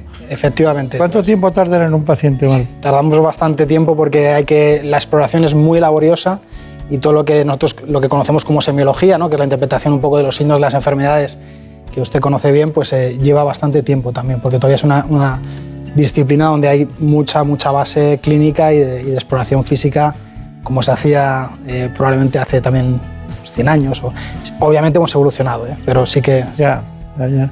Bueno, eh, siempre hablamos de hombres y mujeres, siempre lo hacemos. En este caso, ¿cómo se reparte, eh, diríamos, la, el, el grupo de patologías de- del Parkinson dentro de lo que son hombres y lo que son mujeres? ¿Por igual o cómo es eso? Pues curiosamente no por igual. Aproximadamente hay 1,5 varones eh, diagnosticados por cada mujer que se diagnostica. Esto se ha relacionado con algunos factores, pero sí que es, es llamativo. Es llamativo, ¿no? Sí. Pero es desde siempre esto. En principio, desde que hay registros, sí que hay una cierta preponderancia en varones. Se ha relacionado con el- los estrógenos poder tener un papel protector en la propia enfermedad, también con algunos factores ambientales que podían favorecer en, varones el, el desarrollo de este tipo de enfermedades, sobre todo traumatismos canoencefálicos, que se han asociado a enfermedades neurodegenerativas en general. Claro. Y en principio sí que es algo que, que se ha estudiado también. No es un proceso en realidad traumático, en realidad estamos hablando de una, una serie de células de la sustancia nigra que se altera, ¿no? que es una, es una zona, un grupo celular que se llama sustancia nigra y en él hay una diferenciación de producción de dopamina, ¿no? Estamos hablando de eso. Así es, eso es uno de los hallazgos más característicos del Parkinson, el, el que una determinada zona del cerebro, que se llama eh, sustancia negra, em- empiece a degenerar, a estropearse, eh, por mecanismos que todavía no tenemos bien entendidos, y eso es lo que produce los síntomas eh, característicos de la enfermedad. O sea que eso sí que es. Lo que pasa es que hay muchos, ¿no? Eh, he leído cantidad de, trastornos que se producen como consecuencia. Por ejemplo, eh, es evidente que hay una, cierta rigidez, también que hay trastornos del movimiento, que cursa, se acompaña de, de ansiedad o de angustia, de depresión. Bueno, son muchas cosas que van muy unidas a la dopamina, ¿no? Efectivamente, la, la dopamina, esta zona del cerebro que se, se llama el sistema nigroestriatal, nigro por sustancia negra y estriatal por la zona que se llama estriado. Estos son tecnicismos, pero bueno, son zonas del cerebro que están relacionadas con el control del movimiento y también están relacionadas con el control de las emociones, o sea que efectivamente sí que hay una relación entre la afectación que se produce en estos sistemas del cerebro y las manifestaciones clínicas que tiene la enfermedad. Estamos hablando de un tema neurológico, biológico o bien genético. Es una magnífica pregunta. No sabemos cuál es la causa última que produce el Parkinson a fecha de hoy. Sí que sabemos que es probablemente una mezcla de factores. Se mezclan factores de predisposición individual, de genética, eh, y ahí sí que hay una serie también de genes ya conocidos que pueden favorecer el que aparezca la enfermedad de Parkinson. Y también hay factores, obviamente, ambientales. Sobre todo la, edad es un factor de riesgo, como hemos dicho antes, los traumatismos craneoencefálicos y exposición a alguna, algún, por ejemplo, pesticidas, eh, eh, agua de pozo. Había alguna serie de factores que se han asociado a, al desarrollo de Parkinson. Pero la causa última no la conocemos, probablemente sea una mezcla de todos estos factores. Bueno, James Parkinson eh, se describió su, esta patología en 1817. 1817, James Parkinson. Pero en realidad el, el autor de esa denominación fue Charcot, ¿no? Sí.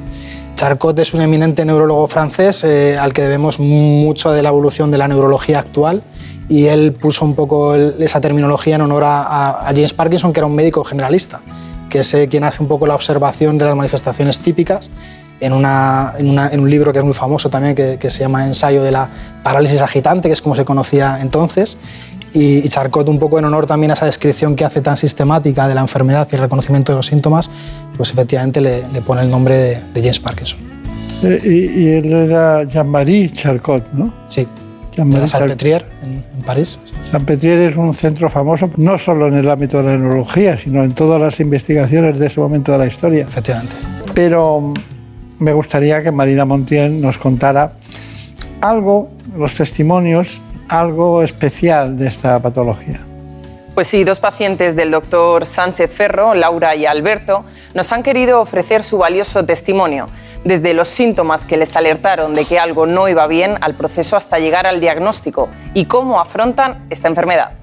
Mis síntomas comenzaron con, con una especie como de pinchazo en la planta del pie y que no controlaba el pie. Después comenzaron unos pinchazos como en mi cadera y después comenzaron a tener como rigideces en el brazo izquierdo, dolores también, que se me subieron al hombro. Hace cinco años empecé con una serie de síntomas mo- motrices y no motrices, entre ellos eh, insomnio, dificultad eh, miccional, eh, estreñimiento, irritación de los ojos y no podía escribir, no podía abo- abotonarme. No quería ver la realidad de que lo que yo tenía era algo neurológico, pero finalmente decidí hacerme las pruebas, eh, buscar los mejores especialistas y ellos me ayudaron muchísimo pues, pues a comprender lo que me estaba ocurriendo, que yo no lo quería comprender y al final me di cuenta pues sí, de que tenía una enfermedad neurológica degenerativa Recurrí a un especialista, a un neurólogo, y fue cuando en, ese momento me diagnosticaron la enfermedad.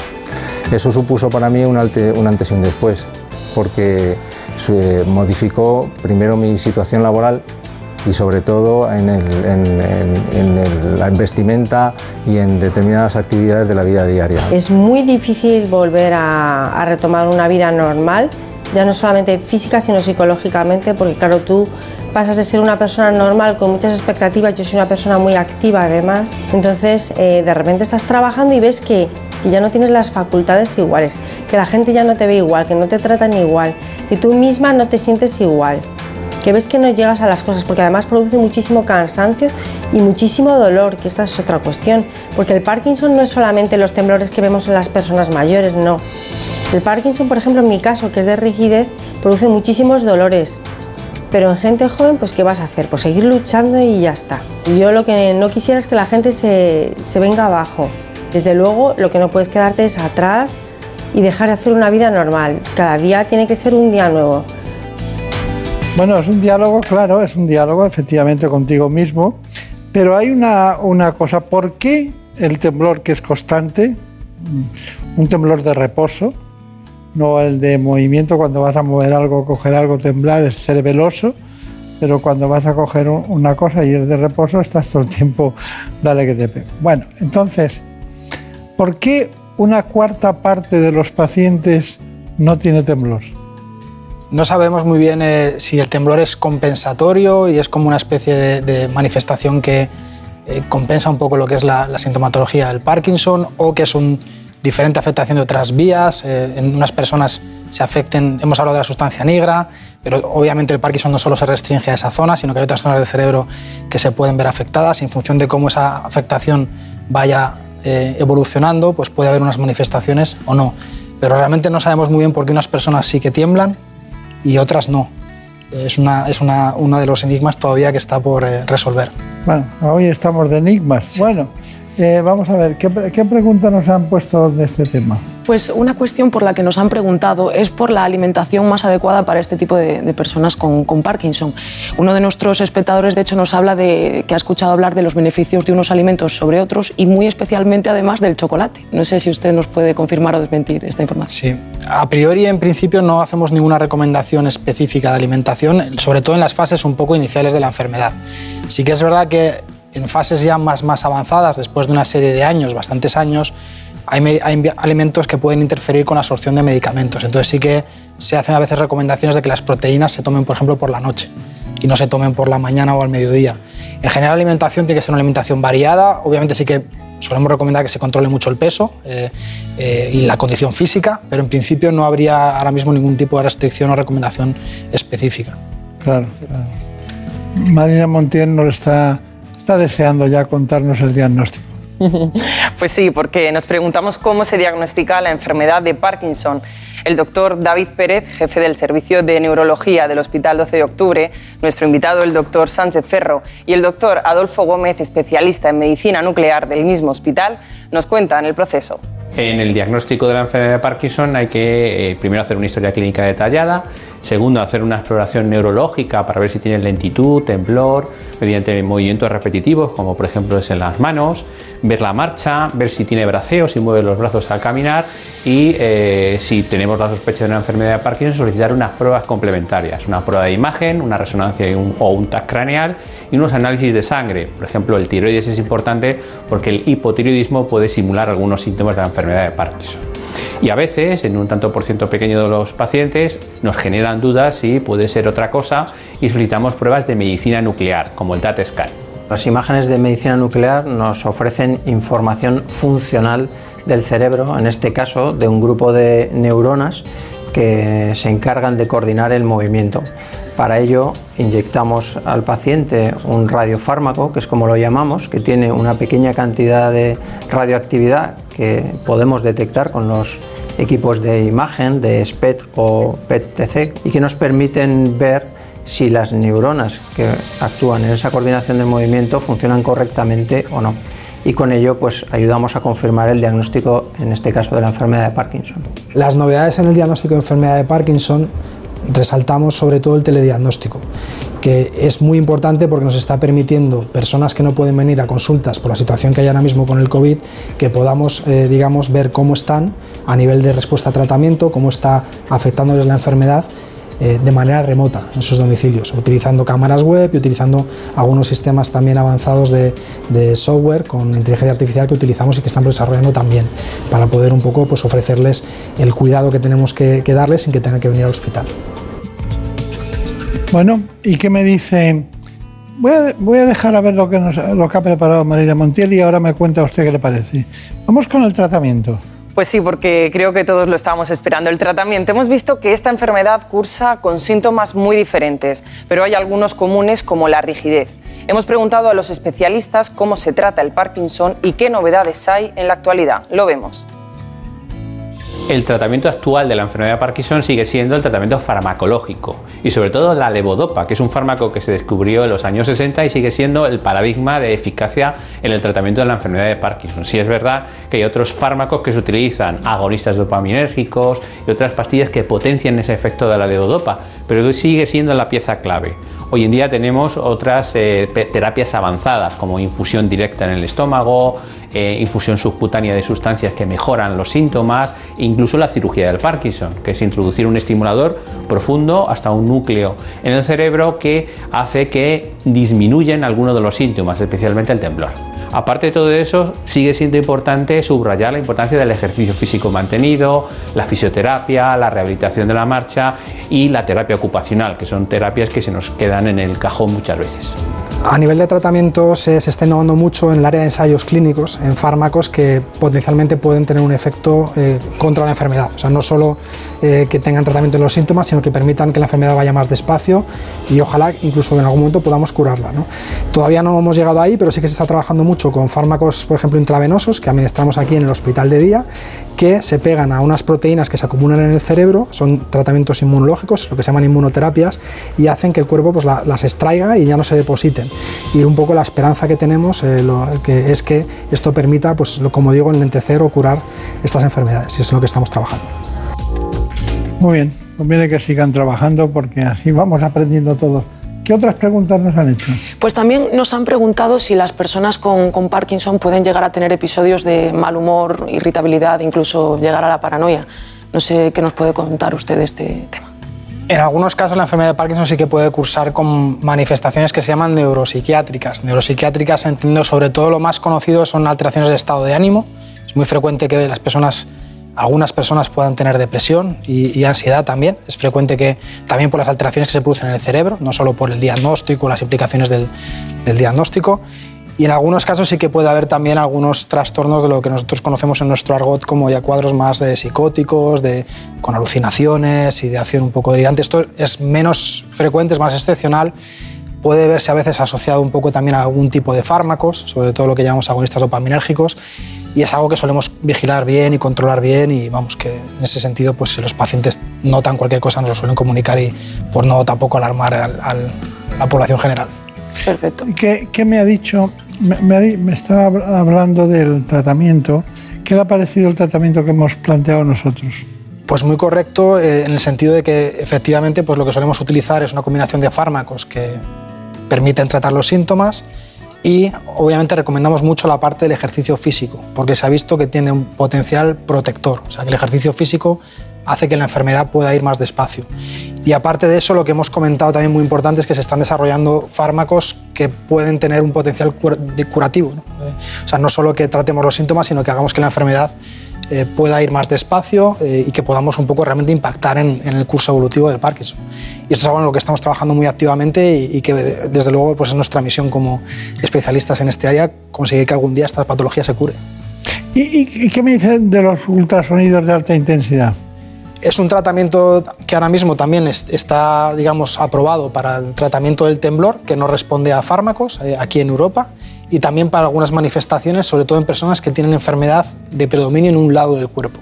Sí que tiene también su, digamos, eh, utilidad. Eh, todavía es un tratamiento más novedoso, donde se está un poco perfilando ¿no? la indicación en qué pacientes se, se pueden beneficiar más y todavía se están haciendo estudios, pero sí que es también una, algo muy importante que ha llegado al armamentario que tenemos terapéutico. Pero hay una- un asunto en relación con el tema de hoy que me interesa y es exactamente esas eh, funciones de la sustancia negra.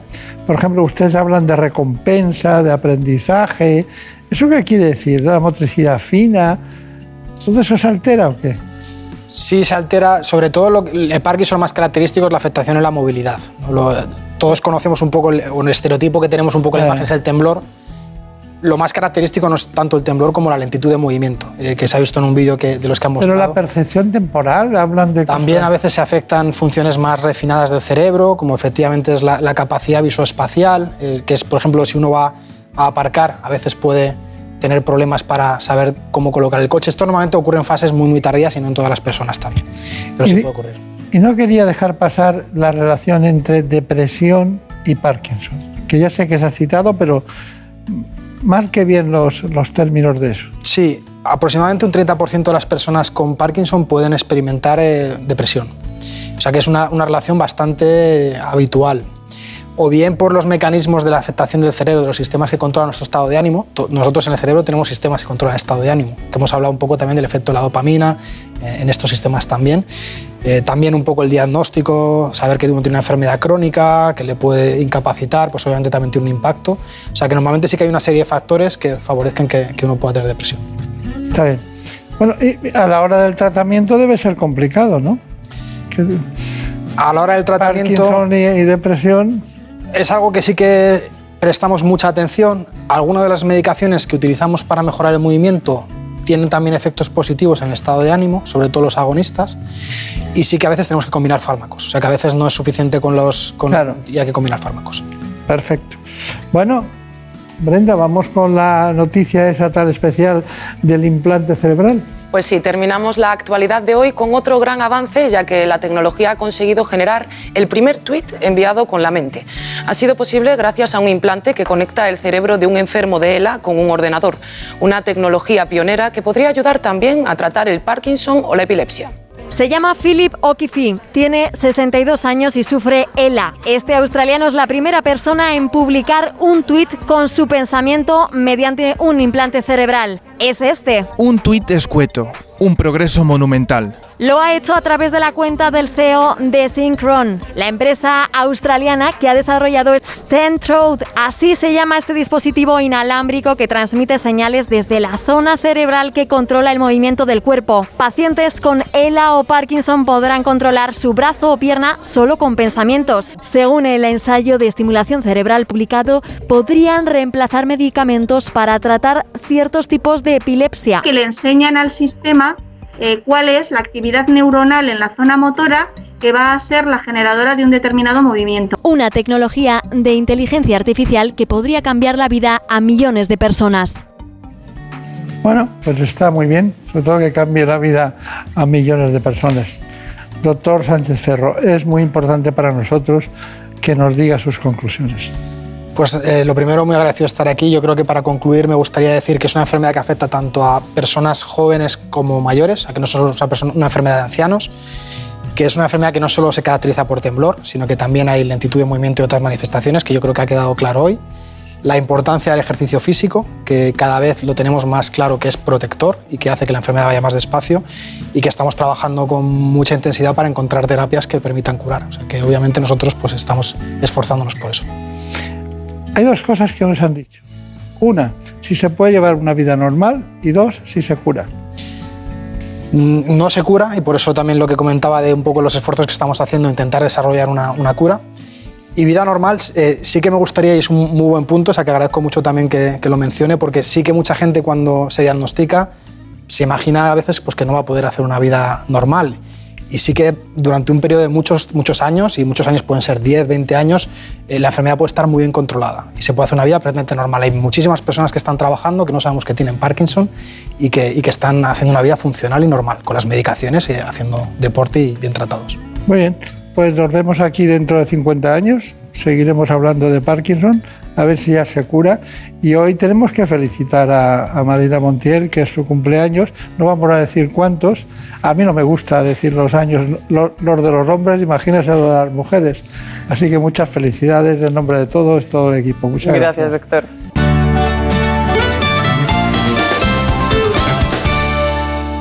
Un día descubres que tienes humedades en techos, paredes, están por todas partes. ¿Qué puedes hacer? Llama a Murprotec. Llama al 930 1130 o entra en murprotec.es. Si con las humedades te las tienes que ver, ¿qué puedes hacer? Llama a Murprotec. 930 1130. Murprotec. Cuidando tu hogar, cuidamos de ti.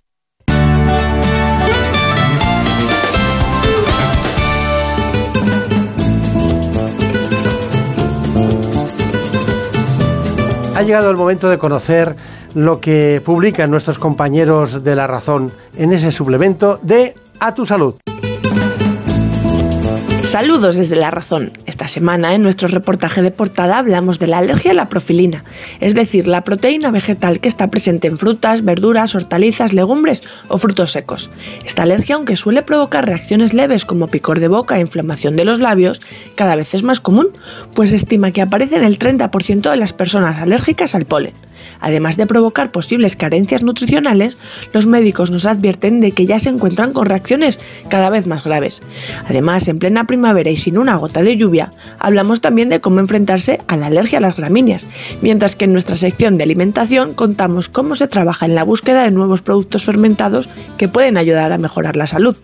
También explicamos cómo es el pionero método Made in Spain capaz de mejorar el pie zambo, una anomalía congénita frecuente que afecta a los músculos y huesos de los pies. Y entrevistamos a Cristina Enriquez de Luna, presidenta y consejera delegada de GSK España, quien nos confiesa que los grandes avances de la industria farmacéutica llegan al unir ciencia y tecnología bajo el prisma de adelantarse a las enfermedades. Por su parte, Óscar Castro, presidente del Consejo General de Colegios de Dentistas de España, nos dedica una tribuna para explicar por qué el dentista está en el primer frente del diagnóstico precoz del cáncer oral. Pero como siempre, estas son solo algunos de los contenidos. Encontrarán más información información en las páginas del suplemento a tu salud y durante toda la semana en nuestra web www.larazón.es barra salud. Sin más, que pasen una feliz semana y cuídense.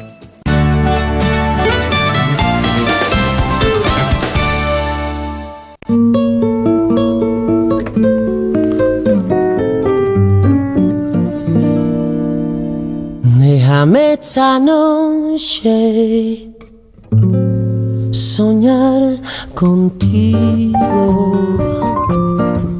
Déjame imaginarme en tu labio lo mío. Déjame. Finalmente tenemos un gran interés en aquellas mujeres que buscan tener descendencia a través de la reproducción asistida. Lo hacemos con el doctor Juan Antonio García Velasco, ginecólogo y director del IBI de Madrid. Déjame que mi mano roce la tuya. Déjame que te tome. Aunque antes ya lo saben ustedes, antes es mucho mejor que conozcamos en profundidad las coordenadas de la reproducción asistida.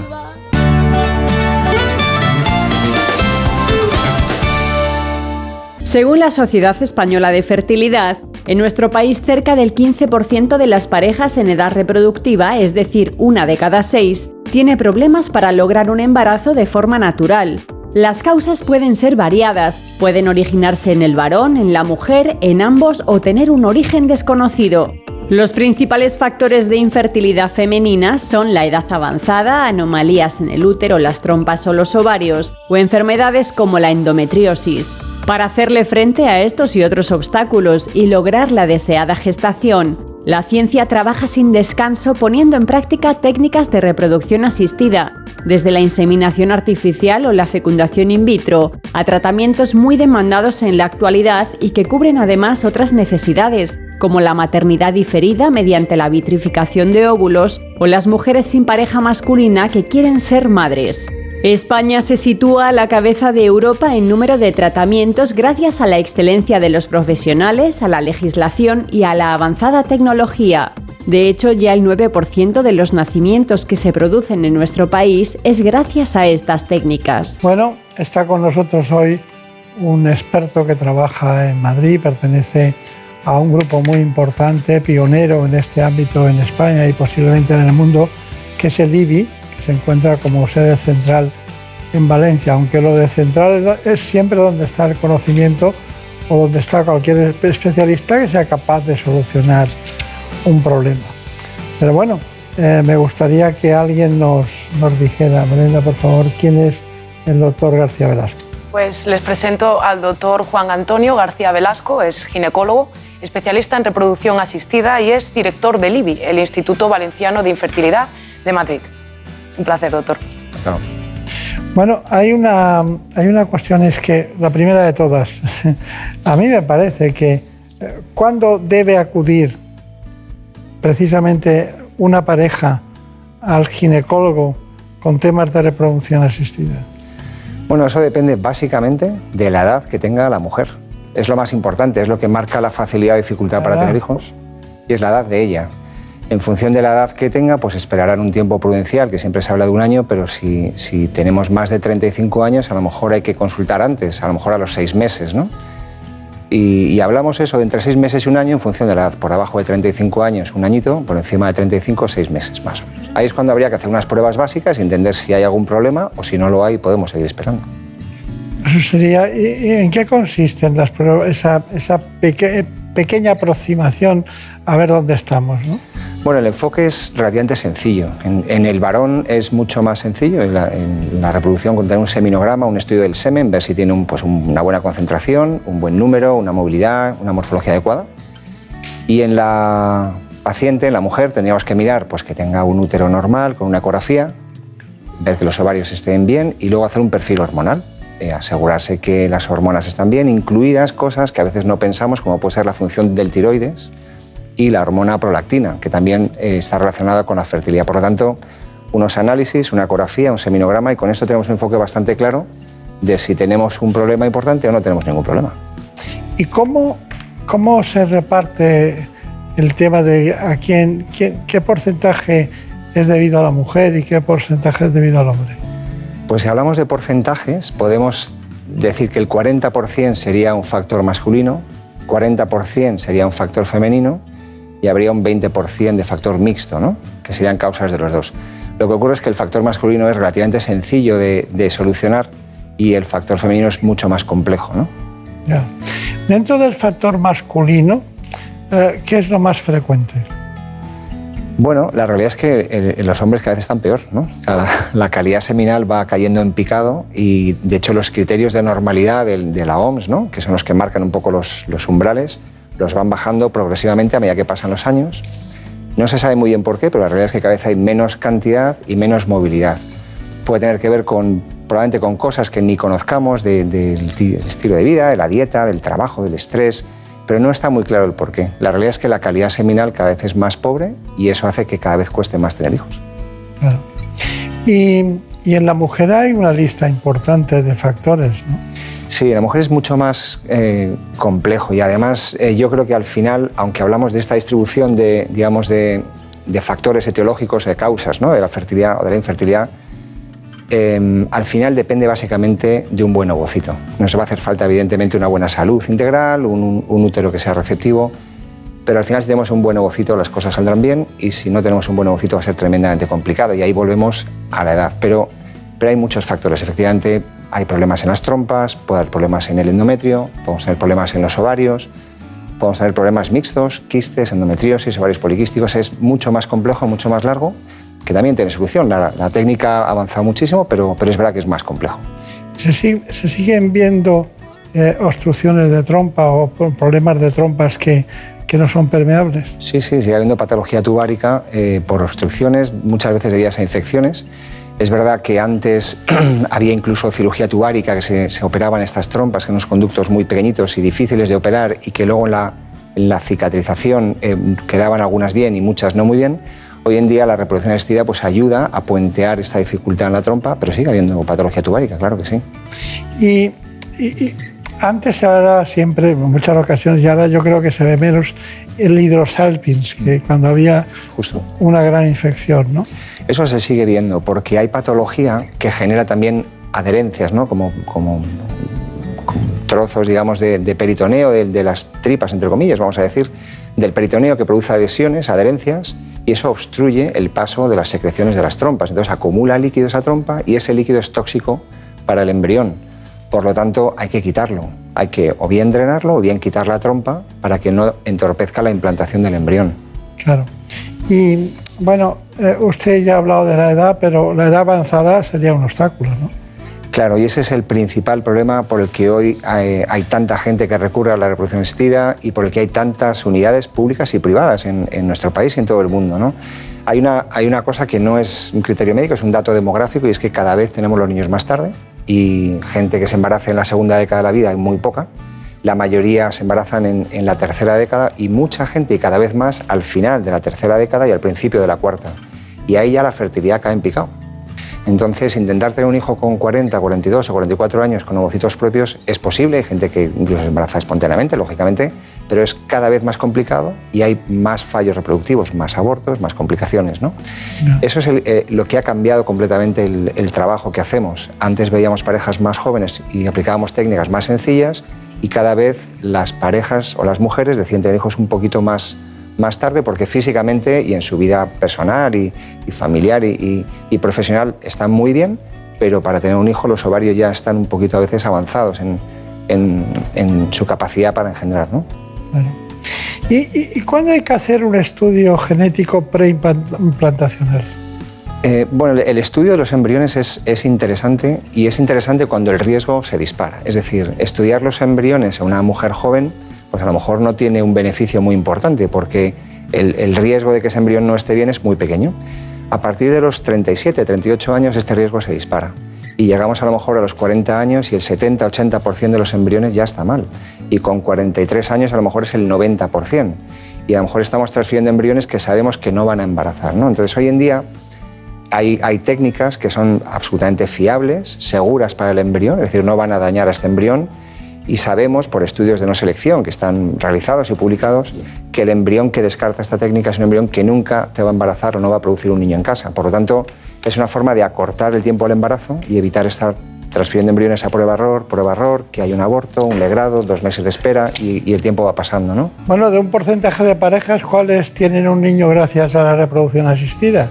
Pues hoy en día eh, casi una de cada diez, porcentaje altísimo. De hecho es un tema del que se habla poco en general, pero cuando lo comentas hay mucha gente que, que acude y consulta y se trata. ¿no?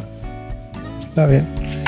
Bueno, tratamientos de reproducción asistida. Vamos a ver lo que nos ha preparado Brenda Hermine. Pues sí, nos gustaría saber cuáles son los tratamientos más realizados y cuáles son los que están empezando a demandarse con mayor frecuencia. El doctor Juan Antonio García Velasco nos lo cuenta en este reportaje. Bueno, el perfil del paciente que acude a a una consulta de reproducción es muy variable, pero en general suelen ser parejas que llevan alrededor de un año intentando tener un hijo, a veces menos tiempo si son más mayores, o a veces mujeres sin pareja que deciden ser madres. Los tratamientos más frecuentes serían la inseminación artificial, que de hecho es el más sencillo y el que soluciona problemas en mujeres o en parejas que tienen pocas dificultades o que llevan poco tiempo buscando embarazo o que son jóvenes. Luego pasaríamos a la fecundación in vitro, donde ya hay que sacar los ovocitos y fecundarlos. Se pueden fecundar con fecundación in vitro, es decir, que fecundan solos, se unen solos el óvulo y el espermatozoide, o podemos necesitar la microinyección. La microinyección consistiría en coger un espermatozoide y colocarlo dentro del ovocito con ayuda técnica. En cualquier caso, son formas distintas de generar embriones para fecundación in vitro. Luego utilizaríamos otra alternativa que puede ser la fecundación in vitro con selección cromosómica en pacientes que tengan patología a los padres o riesgo eh, aumentado de, de patología en los embriones. Y luego nos quedaría otro gran grupo que sería la donación de ovocitos. La donación de ovocitos se emplea en casos donde la paciente ya tiene una edad que sus propios ovocitos igual no tienen calidad suficiente, pacientes con menopausia precoz, pacientes que han fracasado en la fecundación in vitro muchas veces por mala calidad embrionaria y, casi siempre por mala calidad ovocitaria y, y resuelve casi todo lo que la fecundación in vitro a veces no consigue resolver. Y nos quedaría un último bloque que sería el bloque de la preservación de la fertilidad para posponer ser madres en un futuro. Bueno, ¿y qué es el método de ropa? Método ropa es una, es una donación entre mujeres, parejas de mujeres, donde los ovocitos de una paciente se van a fecundar con un donante y esos embriones se van a transferir a su pareja. Entonces es, es una reproducción dentro de una pareja de mismo sexo, pero que los ovocitos van a pasar de una pareja a otra, igual que, que hay espermatozoides que pasarían a la mujer en una pareja heterosexual, digamos. Poco frecuente, pero de estos números que estamos manejando, a lo mejor hay un, un 1% de las parejas que podemos tratar al año, ¿no? ¿Qué ventajas tiene ese método? Bueno, es una pareja que quiere tener hijos compartiendo su genética y de alguna manera, pues una madre hace de madre gestante y otra hace de madre genética, vamos a decir, ¿no? Son, bueno, eh, deseos de, de- de una pareja homosexual que quiere tener un hijo compartiendo la genética con su pareja, ¿no? Eh, eh, eh, he leído bastante de la estimulación ovárica. Eh, ¿Cuándo la hacen ustedes y qué éxitos consiguen? La estimulación ovárica sería como el primer escalón, ¿no? De alguna manera, una pareja que en las pruebas estas de inicio que hemos visto y que aparentemente no hay grandes problemas, estimular el ovario consigue que en vez que haya un ovocito, un folículo cada mes, que tengamos dos o como mucho tres. No queremos tener más porque luego tendríamos una complicación que sería el embarazo múltiple, ¿no? No es especialmente eficaz, pero sí que ayuda a veces a acortar el tiempo al embarazo. Esto se puede ir complicando cada vez más. Podemos combinarlo, esta estimulación ovárica, con una inseminación artificial, es decir, colocando la muestra de semen ya preparado dentro del útero. Se puede buscar más estimulación ovárica ya para una fecundación in vitro y sacar más ovocitos. Va a depender un poco de la intensidad que busquemos. Pero una estimulación ovárica puede ser hasta un tratamiento sencillo, oral, con pastillas y que busca pues, tener dos o tres folículos. Eh, Con eso conseguimos una tasa de embarazo casi, casi como la tasa de fecundabilidad, que es la probabilidad que tiene una pareja mm, fértil de tener un hijo cada mes, que es muy baja. En nuestra especie es un 25%. Una pareja, una pareja quiere tener un hijo ahora, en este mes, y tiene relaciones cuando ella está ovulando con una pareja, con su marido, que tiene un semen normal, la probabilidad de embarazo va a ser un 20 o un 25%. Tres de cada cuatro en ese mes no se van a embarazar. Entonces, esta técnica casi que iguala esa probabilidad. Claro, claro. Bueno, y tenemos lo del diagnóstico eh, tan importante, el genético, que ustedes lo, lo han unido mucho a la fecundación in vitro. Entonces, a mí me da miedo, a mí me da miedo, me preocupa, me preocupa que una cosa que se hace desde el punto de vista eh, natural pero artificial, tengamos una solución que, que sea nociva, que sea no nociva, que sea un niño que pueda tener alguna patología de las más frecuentes. Quizás la más frecuente sea el síndrome de Down o el Klinefelter o alguna de esas patologías. Brenda Almida, vamos con ese tema. Pues sí, en cerca del 50% de los tratamientos de reproducción asistida que se llevan a cabo en esta clínica se realiza el diagnóstico genético preimplantacional. Nosotros hemos querido conocer en qué consiste y en qué casos está indicado. Fernando Bronet, director del laboratorio de IBI de Madrid, nos lo explica con detalle. El diagnóstico genético preimplantacional es una herramienta que tenemos dentro de las clínicas de reproducción asistida que nos permite estudiar y abordar los embriones para conocer tanto su estatus cromosómico como si son portadores de enfermedades monogénicas. Es decir, vamos a poder conocer si los embriones tienen alguna anomalía antes de ser transferidos al útero materno. Está indicado para dos tipos de pacientes. Por un lado, aquellos que sí que conocemos que son portadores de alguna enfermedad y por otro, aquellos que no tienen una enfermedad diagnosticada o bien portadores de alguna anomalía cromosómica o alguna enfermedad monogénica, pero que sabemos que están produciendo por alguna causa eh, embriones que tienen un alto eh, porcentaje de eh, anomalías cromosómicas. Por ejemplo, la edad materna avanzada. Sabemos que a medida que avanza la edad tenemos más probabilidades de tener embriones cromosómicamente anormales. Bueno, las ventajas de estos en general es, es que podemos reducir el tiempo en conseguir ese, lograr ese embarazo. ¿Por qué? Porque al final lo que vamos a, a elegir el embrión que no es portador de esas anomalías cromosómicas que generalmente termina o bien en un aborto o, en una, o, no da lugar a un embarazo. En el caso de los, eh, de los pacientes que sí que tienen una enfermedad, evitamos que hereden esa enfermedad a su descendencia.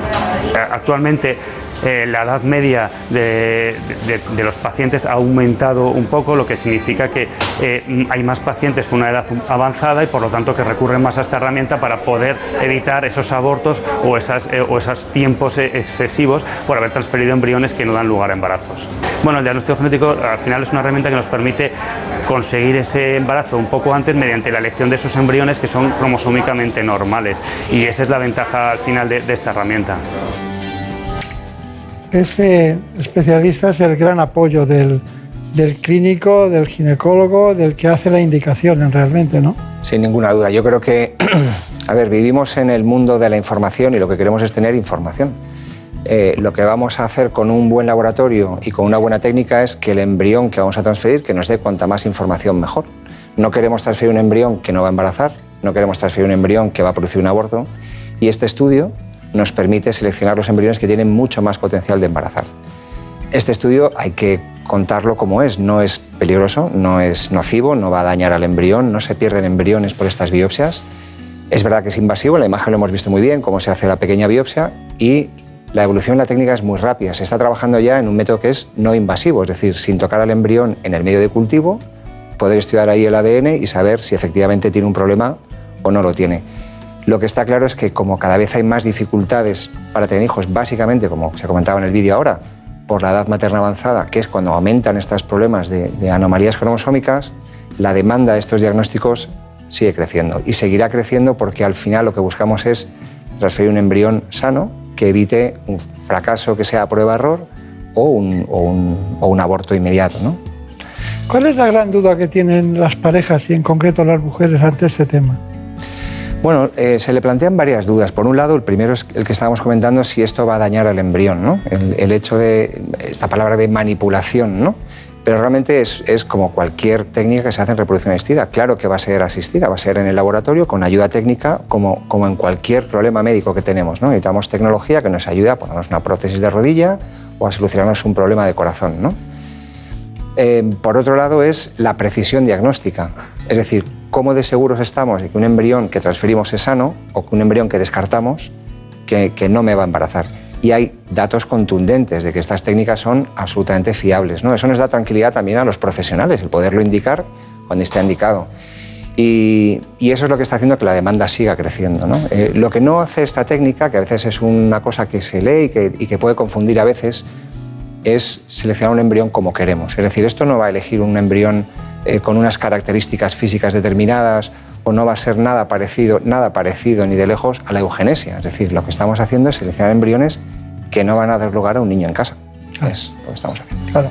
Bueno, eh, Elena Fernández Puyol ha preparado sobre vitrificación un, un trabajo Brenda Armida, ¿nos lo cuentas? Así es. En los últimos años se ha disparado el número de mujeres que congelan sus óvulos para poder así posponer su maternidad. La doctora Susana Rabadán, ginecóloga del IBI de Madrid, nos explica en qué consiste esta técnica. La vitrificación de óvulos es una herramienta que nos permite, sobre todo, planificar el futuro reproductivo de una mujer en la que en, el momento presente no ve la posibilidad de, de la maternidad, pero es algo que no descarta y se quiere preparar para ese futuro. Consiste, en un primer lugar, en una estimulación ovárica con posterioridad extraemos los óvulos que se hayan generado para poderlos vitrificar, congelar y a futuro poderlos utilizar eh, en, en un ciclo de reproducción asistida, en una in vitro.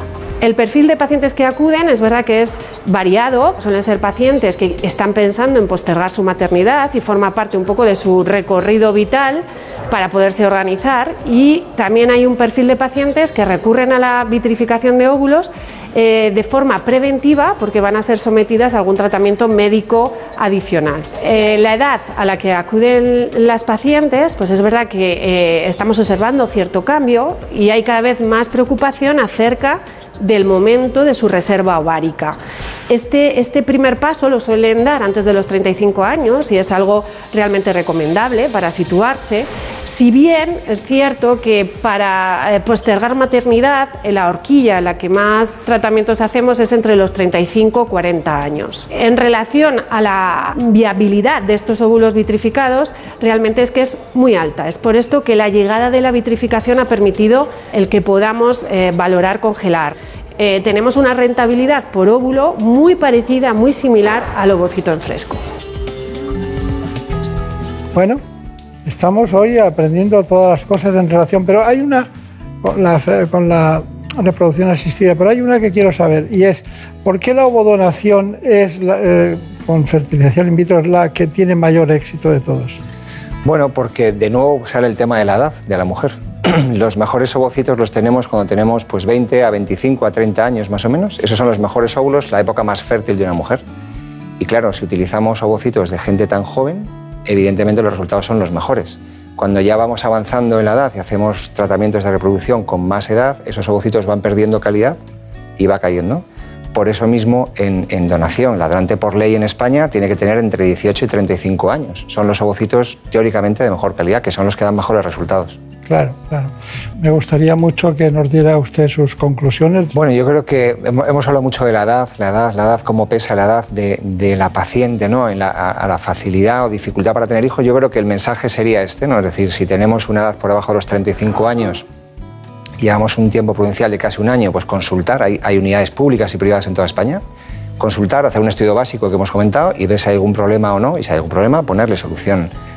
Eh, si tenemos más de 35 años, no esperemos un año, consultemos antes, porque vamos a estar un año esperando, si a lo mejor hay un problema que ya podemos detectar antes de tiempo. ¿no?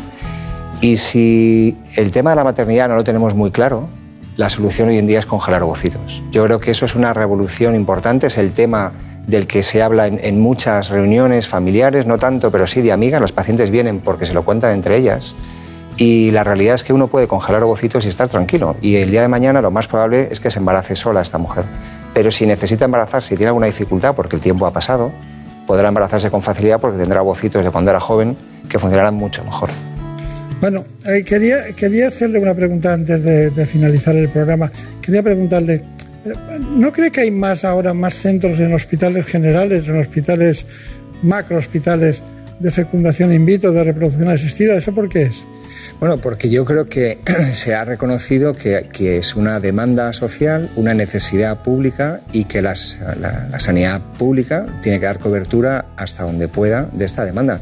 Por lo tanto, los servicios de ginecología que habitualmente se dedicaban a partos y a cirugía, han incorporado la tercera sección de la especialidad, que es la fertilidad, y, afortunadamente se van dotando estos hospitales con, con, unidades, claro que sí. Entiendo. Pero nunca sabemos dónde están ustedes, porque siempre dices, ¿dónde estarán estos están en el norte de Madrid, ¿no? En la zona norte. Estamos en Aravaca, tenemos consultas en el centro, en Don Ramón de la Cruz también. Ah, claro.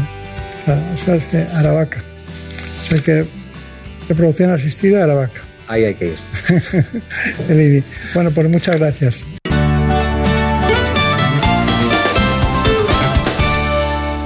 Por un beso tuyo, contigo me voy. No me lo pregunto, contigo me voy. Que se me fue del alma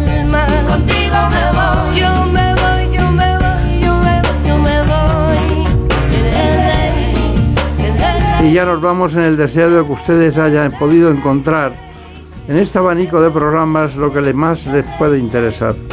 Lo hemos dejado con el doctor Juan Antonio García Velasco, que puede hacer posible, a través del trabajo en el IBI de Madrid, precisamente de la posibilidad de tener un hijo.